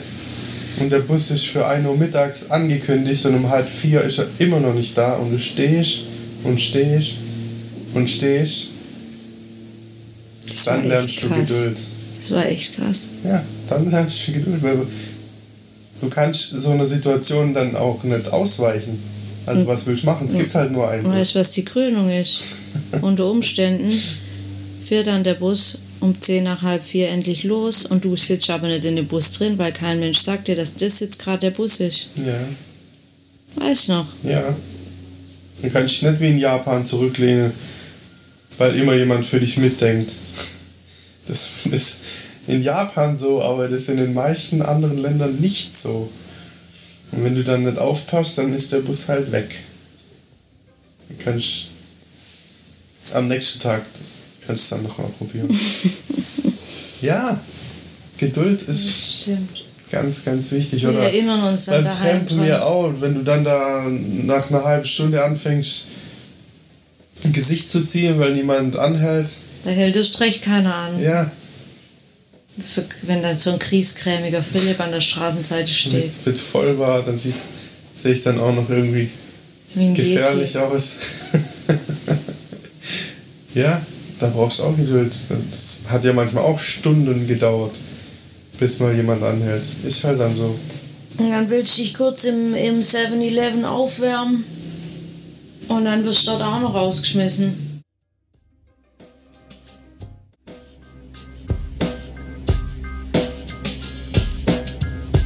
Wenn dich jemand fragen würde, und wie war's? Was antwortest du dann?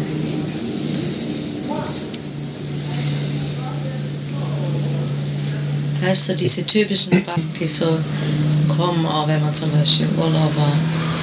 Ja, wie ich sage, das war die geilste Zeit. Beste Entscheidung. Werde ich niemals bereuen. Auch wenn es zwischendurch auch mal anstrengend war. Das ist das Geilste. Ja, das könnte ich auch mit hundertprozentiger Überzeugung sagen, dass das die beste Entscheidung war, die wir treffen konnten.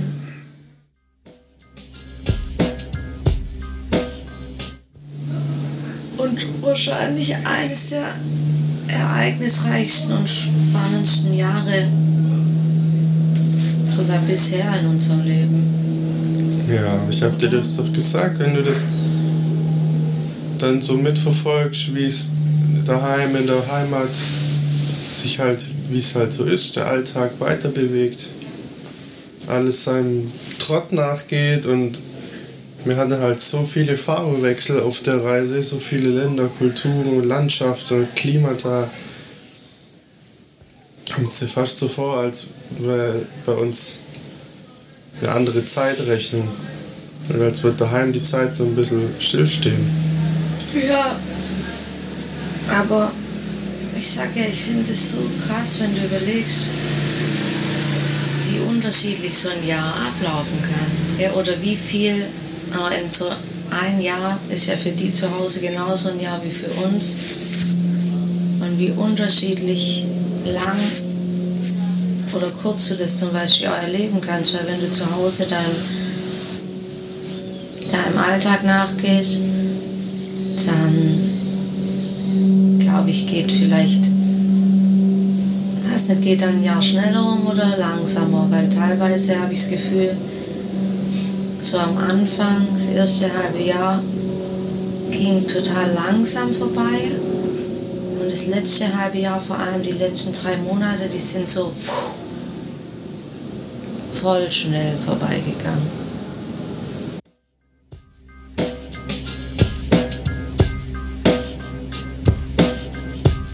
wenn du dann aber so viele unterschiedliche Erlebnisse hast und auf so einer Reise bist, dann kannst du die Zeit natürlich auch ganz anders füllen, gell? Ja. Oder hast, hast oftmals mehr. Ich habe dir erzählt von dem, von, der, von dem einen Tag in Teheran, und das Gefühl hatte, der hätte, hat irgendwie 70 Stunden gehabt. Ja, der, der hat einfach nicht geendet, der so Tag. viel passiert ist. Irgendwann saßen wir nachts um, ich weiß nicht, um drei oder halb drei im Taxi. Und da war so ein Moment, die Fenster hinten waren offen, das Wetter, das war immer noch so richtig warm, obwohl es schon nachts um halb drei war. Dann kam so der Wind rein und die Musik aus dem Radio. Und wir sind dann da gefahren durch die Nacht und die ganzen Lichter und ich dachte so, boah, der, was für ein Tag, weißt du, und der war immer noch nicht zu Ende. Ja. Und dann gab es natürlich auch Tage, die waren. Am Anfang genauso. Die ersten Tage in St. Petersburg war das genau das gleiche. Die waren gefühlt auch ewig. Ewig lang. Ja, ja, und dann gibt es halt Tage. Auch noch, das haben wir auch gesagt am Anfang, dass wir da auch noch eine, eine brutale Energie und Geschwindigkeit auch hatten. Ich erinnere mich gerade in Russland, da sind wir gelaufen. Ohne Ende. Bis unsere Schuhe Löcher hatten. Wirklich. Weiß es noch. Ja. Und dann irgendwann hat sich das schon auch umgestellt dass wir dann so das Bedürfnis hatten, wir brauchen jetzt mal so ein bisschen, müssen mal so ein bisschen Geschwindigkeit rausnehmen, brauchen mal zwischendurch hier so ein bisschen Routine, mal Tempo rausnehmen, mal mehr als zwei oder drei Tage an, an einem Ort sein. Aber ich muss sagen, das haben wir eigentlich die ganze Zeit ziemlich wenig gebraucht. Erst hinten raus dann. Okay? Ja. Ich meine, ich glaube, Kolumbien war das erste Land, wo wir mal wirklich länger dann an einem Ort waren. Und ich glaube, da haben wir damals dann auch erzählt, dass es uns jetzt zum ersten Mal, dass wir so richtig unsere eigene Routine und Struktur haben. Aber wir haben uns jetzt ja nie selber gehetzt. Das war halt einfach nach Bauchgefühl. Nein, ja. Wenn wir dachten, jetzt ist, können wir wieder weiter, dann sind wir wieder weiter. Nee, ich finde es auch. Also, wenn ich daran zurückdenke, ganz am Anfang, dann denke ich nicht, wow, das war viel zu viel, sondern dann, dann denke ich eher, wow, wie toll das auch war, weißt weil wir da wirklich, da waren wir halt noch so frisch und so kraftvoll. Nicht, dass wir das nachher nimmer waren, aber das war schon, ich fand, jede Phase von der Reise hatte auch so seine spezielle Eigenheit. Weißt und wir, auch wir waren ja in unterschiedlichen Phasen. Und am Anfang war das halt voll wusch. So wie du gesagt hast, Kicks, Kickstart, Weltreise. Da ging es dann halt voll los. Ja, aber das ist halt auf so einer Reise, haben wir ja schon mal drüber gesprochen, ist es ja auch so, dass irgendwann bist du so ein bisschen gesättigt und dann kommen dir manche Sachen langweilig vor. Ja, dann musst du vielleicht gar nicht mehr Machu Picchu gesehen haben. als Beispiel. Weil du halt schon 100 andere tolle Sachen gesehen hast auf der Reise. Dann verliert so manches Sein Reiz. seinen Reiz halt, ja. Wo man dann von, von zu Hause aus noch denkt, oh, das muss man doch gesehen haben und einmal im Leben und so weiter. Und unterwegs relativiert sich das dann aber.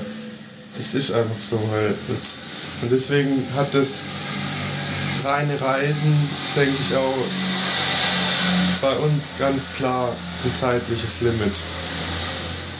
Weil irgendwann, ähm, glaube ich, schleppst dich dann wirklich nur noch von A nach B. Und bist aber eigentlich schon so, so voll mit Erfahrungen, dass du eigentlich gar keine Lust hast, mehr weiter zu reisen und dann brauchst du eine Pause. Ja. Dann musst du auf jeden Fall irgendwo länger an einen Ort gehen und wieder auftanken und dann kommt peu à peu kommt dann auch die Motivation und die Lust und wieder zurück und dass man dann auch wieder weiter reisen will. Aber ich glaube, früher oder später kommt jeder mal an so einen Punkt, der, der eine Langzeitreise macht, dass er sagt, jetzt äh, habe ich gerade Schnauze voll. Dass du wie so ein Reisetief hast oder so ein. ja, ein Reiseburnout, sagen ja Ja. manche. Also ich Das glaube ich auch, dass das ganz normal ist. Und das das- hatten wir ja auch. Das bekommt jeder früher oder später, denke ich. Manche kriegen es vielleicht schon nach drei oder vier Monaten, das ist ja auch individuell, andere erst nach zwei Jahren. Bei uns war es jetzt eigentlich erst jetzt ganz zum Schluss so, Ja, dass uns manche Sachen dann immer gereizt haben. Ich glaube einmal, als wir dann, wo wir, das ist ja auch so was, dass du am Anfang dir so Pläne machst, wie viele Wochen oder wie viele Monate du in einem Land verbringst.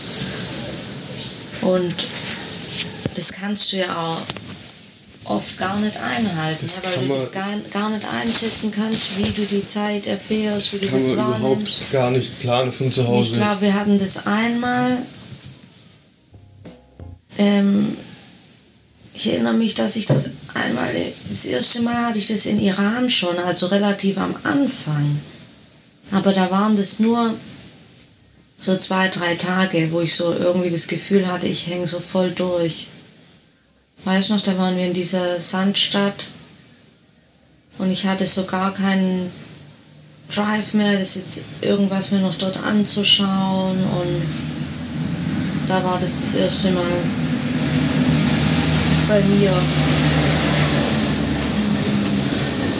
Und dann zum Beispiel in Indien, als wir da im Nordosten waren, da war es ja dann so das erste Mal bei dir. Weißt auch so, dass man wie so ein Overload hatte, dass man das Gefühl hatte, jetzt, Das ist auch eine Lektion, jetzt, jetzt reicht dass man jetzt das von daheim viel. nicht planen kann. Ja, ich muss raus hier. Und dann muss man Dass halt. man das auch gar nicht planen sollte. ja, Weil sonst geht auch viel Spontanität unterwegs verloren. Man muss sich das offen lassen. Man kann ja grob eine Route planen.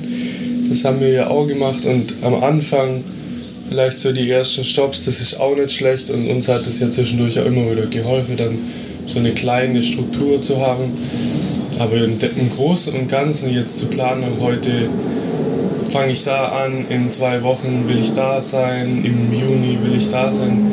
Also für uns zumindest hätte das überhaupt nicht funktioniert.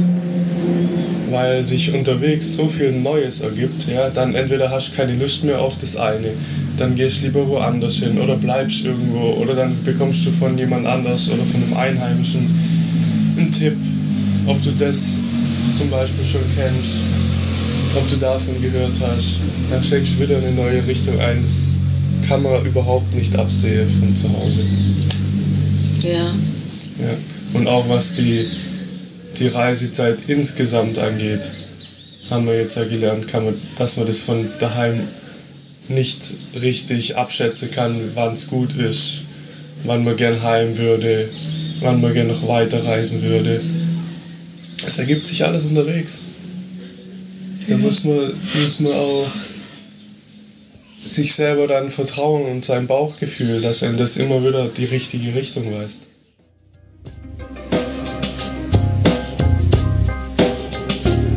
Ja, vor allem daheim dachte ich noch, boah, ein Jahr, das ist schon lang. Und jetzt, wenn ich heimkomme, dann ist, glaube ich, für mich ein Jahr, hat auch einen ganz anderen Zeitwert irgendwie. Also ein Jahr zu reisen ist natürlich lang, kann unheimlich viel Erfahrung mitnehmen und viel sehen.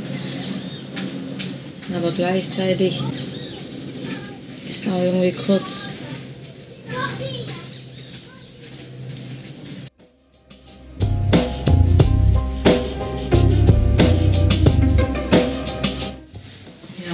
Bestimmt auch, kommen bestimmt so Fragen wie, was war das, was war das Schönste, was Das du erlebt tollste hast? Erlebnis. Was war Was das war's? beste Land?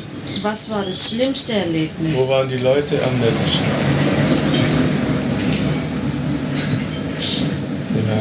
ja. ja, klar, aber Aber es ist ja klar, ich wollte das auch wissen. Das würde ich vielleicht sogar, gut, ich würde jetzt, manche Sachen würde ich glaube nicht mehr fragen, weil ich, ich finde es immer so voll witzig, diese Standardfragen. Aber man es hat würde auch, wenn man andere. Reisende trifft, immer eigentlich dieselben Unterhaltungen. Das hängt einem irgendwann auch richtig zum Hals raus. Ja, wenn sie dann kommen, und? Wart ihr schon da? Habt ihr schon das Was, ihr gemacht? wart nicht ähm, bei Machu Picchu? Habt ihr schon das Ihr gemacht? müsst aber unbedingt zum Das Sagen. ist auch sowas, was dann viele sagen, ich habe das gemacht, ich habe das Land gemacht. Ich hab's Also fertig ich habe gemacht. ich hab kein Land gemacht. Aber ähm, das Lustige ist doch auch, dass du immer dann, dass du in Gesprächen immer das Gleiche gefragt wirst. Also auf dein Leben zu Hause bezogen. Wie habt ihr das mit der Wohnung gemacht?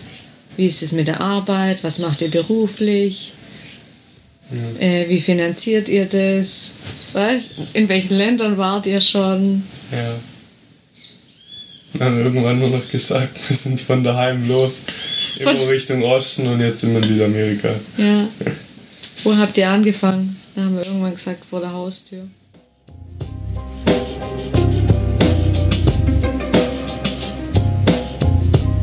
Könntest du ein Ding jetzt schon, hast du dir schon mal Gedanken gemacht, was du zum Beispiel sagen würdest für dich, was das Schönste, das Schönste war? Oder das, oder das Gegenteil davon? Also ich hatte immer für mich gedacht, wenn wir auf dem Schiff sind, überlege ich mir das nochmal so, lass das Revue passieren. Weil ich, ich hätte jetzt hast schon eine Antwort. Also ich weiß nicht, ob ich schon eine hätte. Das Schönste wäre für mich kein Moment oder ein Ort oder ein Land, denke ich. Schönste wäre einfach die Erfahrung jetzt gemacht zu haben. Dass die meisten Leute, die man unterwegs trifft, dass die meisten Menschen gut sind, dass es immer einen Weg gibt, auch wenn man irgendwo steht an der Straße und denkt, wie komme ich jetzt da und dahin. Es gibt immer jemanden, der einem dann hilft. Einfach so dieses, die Erfahrung gemacht zu haben, dass man vertrauen kann im, im Leben auf die kleinen Dinge, aber auch auf wichtige Sachen, dass sich das einfach ergibt. Und dass man sich da auch ein Stück weit fallen lassen kann unterwegs. Oder man sollte es zumindest versuchen, ja. Dann macht man halt ähm, ganz neue Erfahrungen. Das wäre eher das Schönste für mich, glaube ich.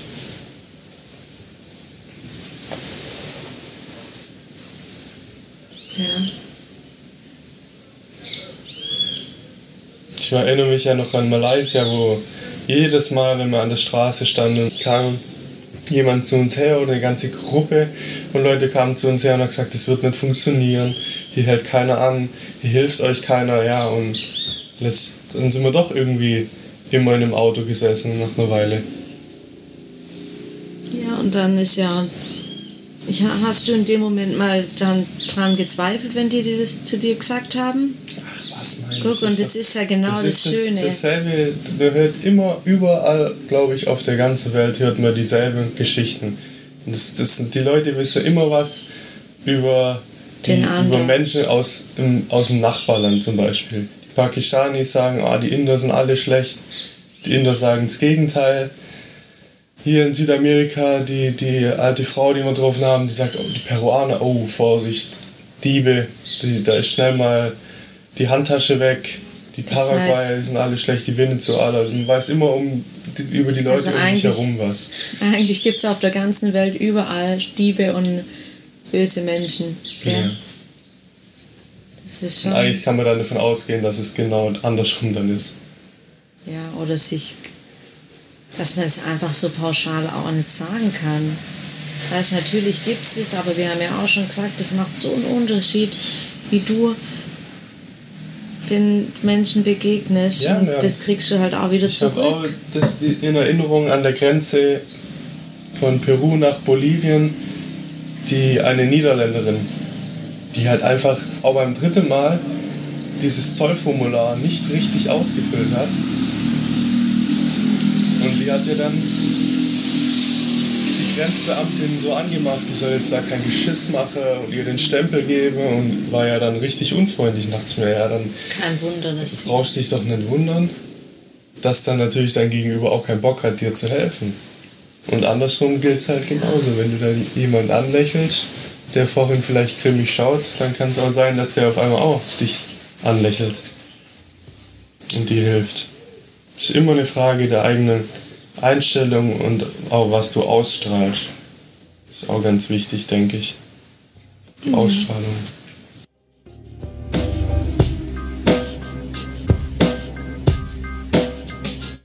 Aber wenn ich an so spezielle Momente und so denke, dann, dann könnte ich da, glaube ich, nicht nur einen aufzählen, der so für mich, was so für mich das schönste Erlebnis war, sondern mehrere.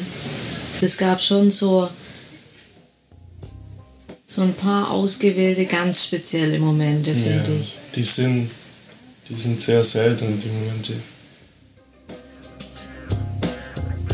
Und es gab auch so ein paar Bauwerke oder Sehenswürdigkeiten, die fand ich schon auch echt richtig besonders.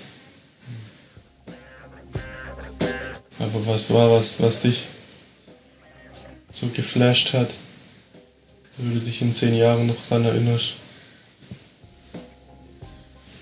Also als allererstes fällt mir die Wüste in Iran ein.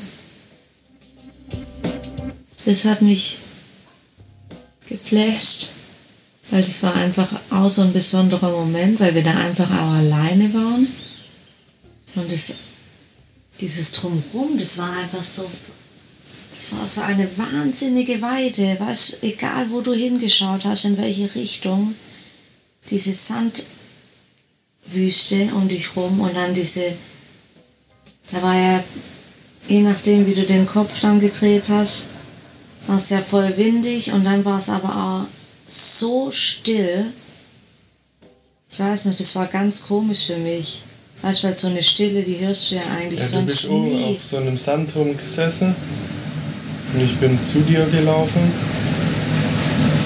Und auf dem Weg zu dir weiß ich auch noch, hat es voll gewindet. Also du hättest nichts gehört, ja. wenn du geredet hättest. Und dann war ich bei dir und auf einmal war es wie wenn du Stöpsel im Ohr hast. Ja, das war wie Totale bei einer Stille. Das kann man sich so vorstellen, wie wenn du jetzt so eine Filmaufnahme siehst von der Wüste mit Ton und Wind und plötzlich macht jemand zack den Ton aus. Weißt, du, es war so, ich habe sowas noch nie gehört, so eine Stille. Das ist dann schon fast beklemmend. Wenn du einfach mal gar nichts hörst. Ja. Das war für mich. Das hat mich richtig gepackt. Da habe ich zu dir gesagt, dass ich mich dort auch so weit weg von daheim gefühlt habe wie sonst ja, nirgends. Weil es aber wie auf dem Mars aussah. Ja. Stimmt, ja. Da habe ich mich auch richtig weit weggefühlt und auch so wie abgekoppelt. Ja, gell? aber nicht nur jetzt so geografisch weit weg, sondern ja. auch als Lebewesen ja. irgendwie habe ich mich ganz. Gedanklich, ganz, Lebewesen. Ganz weit als weg Mensch. gefühlt, als wäre das gar nicht mal so die Erde.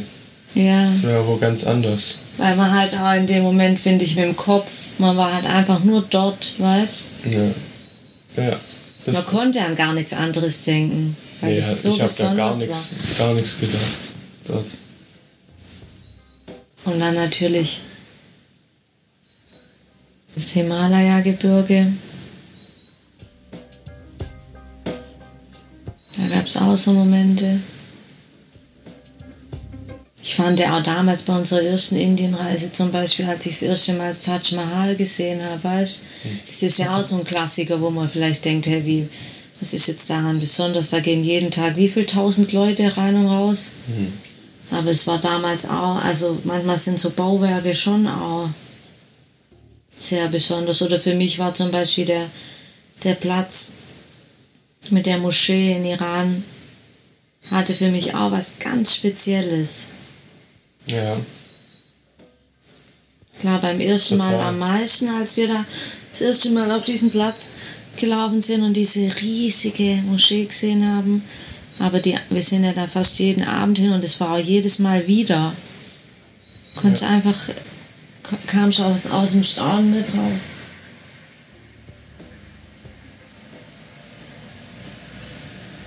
Dann ganz ab, oft halt einfach auch unerwartet. Wo jetzt gar nichts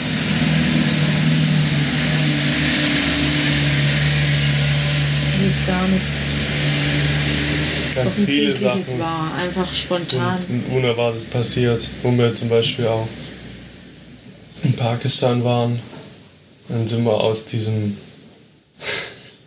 aus dem stinkenden, völlig überfüllten Minivan rausgeschmissen worden am Straßenrand und haben nicht mal irgendwie nach rechts und links gucken können. Dann haben uns ja zwei Bauern schon hergewunken und dann zack, zwei Sekunden später waren wir auf dem, auf dem Traktor drauf, gell? Ja. Und die tuckern mit uns da diese, diese Bergstraße entlang und du wusstest gar nicht, wo du hinschauen sollst, weil es einfach so gewaltig alles um dich herum war. Und es war auch wie, wie im Zeitraffer. Du bist im einen Moment noch auf der, auf der Straße da und im nächsten sitzt du auf dem Traktor und, und, und wir haben die ja nicht mal angesprochen. Und die haben einfach gesehen, ah, hier die zwei, die nehmen wir doch gleich mit. Ja, Zufälle Ja, das- einfach, die sowas dann ermöglichen. Ja, und es war halt oft so, weißt du, dass du in, in, in einem Moment warst du gerade noch dort und dann plötzlich warst du wieder in einer ganz anderen Situation, weil sich irgendwas total spontan ergeben hat. Ja. Das ist wie, das zum Beispiel auch in Japan. Da schlendern wir durch, abends durch so eine Gasse, wo weiß nicht, alles schön- still, alles schön schon aufgeräumt, sind noch ein paar Lichter an.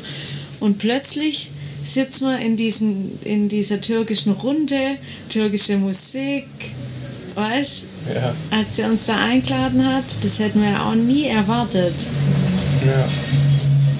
dass wir in Japan dann plötzlich in der Türkei sind, sozusagen, weißt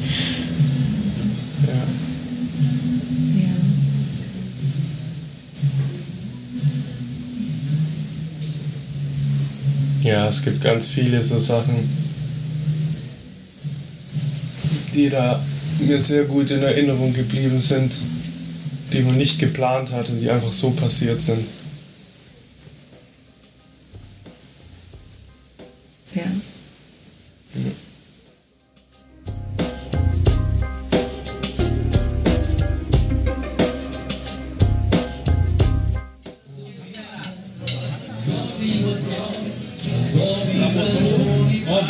Vor einem Jahr waren wir daheim in den letzten Zügen. Noch ein paar Tage gearbeitet, haben wir, haben wir uns gesagt, dann haben wir es hinter uns. Wir haben die letzten Sachen noch eingekauft. Und jetzt sitzen wir hier in Brasilien und in zwei Tagen fährt dann das Schiff ab. So, Und dann, dann sind wir wieder in Europa. ja, so krass, kann es überhaupt nicht glauben. Viele Restaurants wir gesessen sind seitdem. Was, Jetzt wir, das letzte Mal, bevor wir wieder in Europa sind, aber wie viel wir, was wir alles auf dem Teller hatten. ja, was für verschiedenes Essen. Gutes wie Schlechtes. Heiß, kalt, alt, frisch, verdorben. Aber auch sehr gutes Essen hat man oft. Sehr gutes. Vor allem, wenn man sich überlegt, was wir vor, heute vor einem Jahr noch für einen Alltag hatten und was wir jetzt heute, ein Jahr später, für einen Alltag haben. Gell?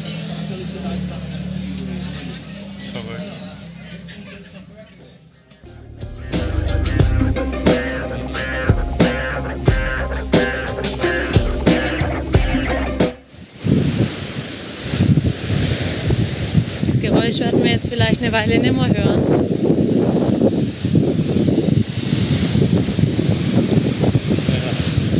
Wir laufen jetzt gerade das letzte Mal vom Strand zurück.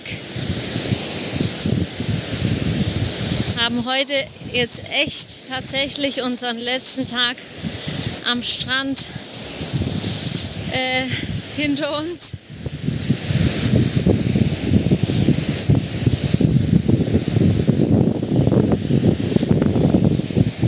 Ja, wie man hört, finden wir beide nicht so richtig, nicht so recht Worte gerade.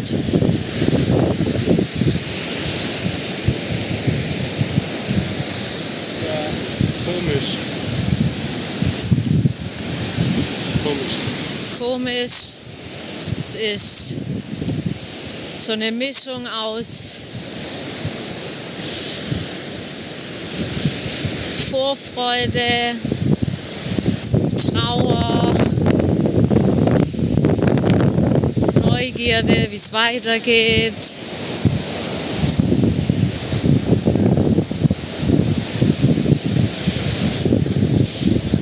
Anspannung. Anspannung. Anspannung. Das Jahr neigt sich tatsächlich dem Ende zu. Und ja, unsere Sprachlosigkeit gerade spiegelt es vielleicht ganz gut wider, wie es uns so im Moment geht.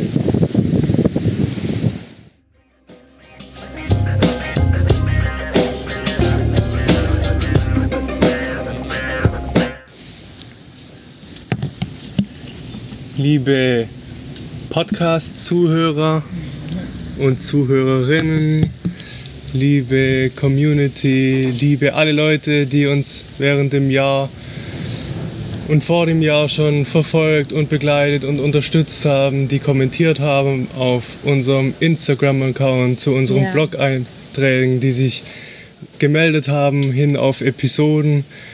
Ähm, Dirk als unser Podcast-Macher, ohne den das alles gar nicht gelaufen wäre. genau. Unsere Eltern, unsere Geschwister, unsere Freunde, die uns alle unterstützt haben. alle unbekannten Hörer, die wir nicht persönlich kennen, aber die trotzdem Ja, die unseren Podcast sind. begleitet haben und äh, mit uns auch bestimmt zum Teil mitgefiebert haben.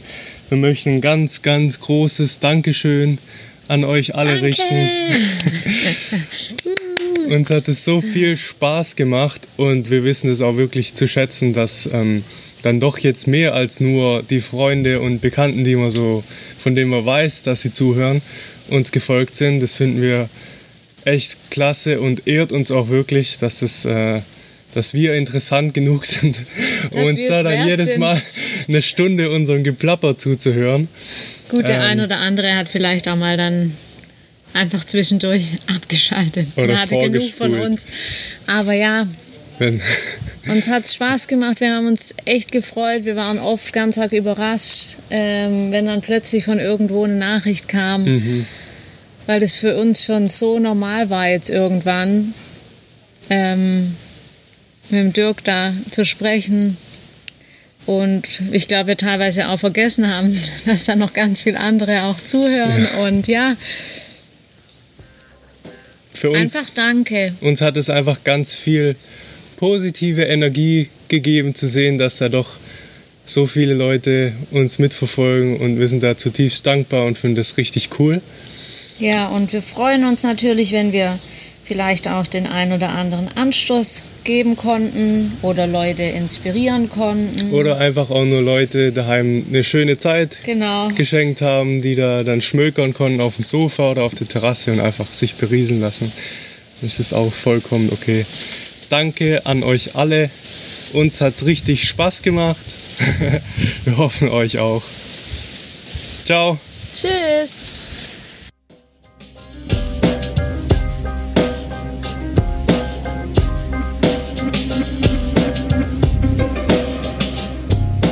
Nachtrag. Fortsetzung. Wir sind wieder da. Wir sind noch nicht fertig. Wir labern noch eine Weile weiter. Was wir auch noch unbedingt unterbringen wollten, war dass äh, unsere Reise und das Jahr jetzt nur so toll war und nur so möglich war, ähm, aufgrund der vielen, vielen Leute, tollen Leute, die wir unterwegs getroffen und kennengelernt haben, die hilfsbereit waren, die uns Tipps gegeben haben, die uns beim Per Anhalter fahren mitgenommen haben, die uns zum Teil so weit entgegengekommen sind, dass wir schon gar nicht für möglich gehalten haben, so selbstlos und großzügig. Ohne diesen ganzen Leuten wäre die Reise eine völlig andere gewesen. Und wir sind ganz arg dankbar, dass wir das so erleben konnten und auch so den, den Glauben in die Menschheit bei uns so bestärkt wurde, dass da so viel Gutes ist draußen in der Welt und dass man einfach vertrauen kann. Man muss sich viel, viel weniger Gedanken bei so einer Reise machen, als man vielleicht zu Hause noch denkt. Man muss einfach Traut euch. Fall, sich fallen lassen, vertrauen und da wird man sehen, einem passieren so viele gute Sachen, Wenn man sich dafür öffnet. wenn man nur bereit dafür ist, anderen Leuten die Chance zu geben, für einen da zu sein, dann wird man sich wundern, dass überall auf der Welt, in jedem Land, gibt es viel, viel mehr gute als nicht so gute Menschen. Und die machen das Reisen dann einfach so besonders. Das wollte ich jetzt einfach nochmal sagen, weil ich gerade aufs Handy geschaut habe dann habe ich einen WhatsApp-Status von, von einem Freund, kann ich sagen, aus, aus Indien dort gesehen. Den haben wir dort unterwegs getroffen und der schreibt mir immer wieder und will wissen, was wir machen und freut sich einfach nur für uns. Hat jetzt in seinen Status ein Bild von mehrere Bilder von uns reingestellt und hat gesagt, er ist so froh, uns kennengelernt zu haben und auch er würde so gern ähm, die Welt bereisen, so wie wir ähm, das machen. Und ja, da waren wir auch total gerührt und überrascht, weil das dann, ja, das ist dann so diese, sind diese besonderen Begegnungen, die man unterwegs einfach macht, die einfach passieren und so toll auch die einzelnen Länder, Länder waren, so richtig besonders haben es erst die Menschen gemacht, die wir dort kennengelernt haben. Ja, Und die können jetzt leider nicht zuhören, weil sie alle kein Deutsch kennen. Aber ja, ich denke, wir haben es denen damals schon mit Händen und Füßen genauso ja und zurückgegeben. das ist einfach so für uns so ein Geschenk, diese Erfahrung gemacht zu haben. Ich meine, wir haben jetzt, wir sind noch nicht mal daheim und da warten schon Pakete auf uns, die die Leute uns nach Hause geschickt haben mit Geschenken. Das ist so verrückt, wie man, wie man überrascht wird von, von den Menschen unterwegs. Und das wollten wir jetzt einfach nur noch mal hervorheben, ja, wie toll heißt, das eigentlich war. Das heißt, wir kommen noch viel reicher zurück, als wir überhaupt schon gegangen sind. Wir kommen zwar mit viel, viel weniger Geld zurück, aber wir sind reicher an Erfahrungen, wir sind reicher an Freunden, ähm, was, glaube ich, das schönste Geschenk ist, was man mit nach Hause bringen kann. Und ja, zu unseren ganzen tollen Freunden und unserer Familie zu Hause bringen wir das alles noch in unserem Rucksack zwischen unseren alten und jetzt fertigen Klamotten mit nach Hause. Ja, und die Reise lebt dann auch für uns daheim einfach weiter, weil wir haben Kontakt mit den Leuten, die wir unterwegs getroffen haben. Wir haben immer einen Draht in die einzelnen Länder und das ist dann, das, das gibt dem Ganzen nochmal so viel mehr Tiefe. Und ich sage es jetzt zum zehnten Mal, aber ich bin einfach unendlich dankbar dafür, Ich auch. dass ich das ähm, erleben durfte und die Leute, die Menschen kennenlernen durfte. Ja. Das wird mich noch ganz arg lang Und, begleiten. ja. und wir wissen noch nicht, wie es weitergeht, aber ähm, an dieser Stelle sollten wir, sollten wir die Schifffahrt überleben. Dirk, schmeiß schon mal die Kaffeemaschine an und dann testen wir vielleicht mal deine Spontanität, wenn wir dann tatsächlich in Frankfurt vor deiner Tür unangemeldet stehen, weil du weißt, das Schiff wird uns jetzt nicht bis Südspanien bringen, sondern spontanerweise nach Rotterdam. Und vielleicht machen wir noch einen kleinen Sch Schlenker zu unserem Ja, Podcast irgendwann zwischen als dem- Geschenk. Zwischen dem 15. und dem 20. Juni könnte es bei dir mal klingeln. Stell doch schon mal einen Kaffee auf Und den Tisch und ein Stück Kuchen. Es gibt jetzt keine Widerrede, weil jetzt, wenn du das in diesem Moment anhörst, sind wir auf dem offenen Ozean und können dazu leider keine Stellung nehmen. Also Ja, bis bald, ihr alle. Bis bald, Dirk. Und nochmal ein ganz, ganz großes Dankeschön. und bleibt dran, denn man weiß nie, wie es weitergeht. Vielleicht gibt es ja noch eine Fortsetzung. Ja, das war's jetzt. Die Abschlussepisode. Es wird wahrscheinlich irgendwann nochmal ein Gespräch geben, wenn ich Leni und Philipp persönlich besuchen komme. Mit ein bisschen Abstand, wie angekündigt. Aber bis dahin kann ich jetzt einfach auch nur mal Danke sagen. Danke für alle Hörerinnen und Hörer, für das viele Feedback, was wir bekommen haben. Aber besonders auch Danke, Leni, Philipp, dafür, dass ihr uns mitgenommen habt, dass ihr uns habt teilhaben lassen. Portogo.de wird übrigens weiter gepflegt. Leni und Philipp wollen das Blog zum Beispiel weiter am Leben erhalten. Und auch von mir kann man mehr hören.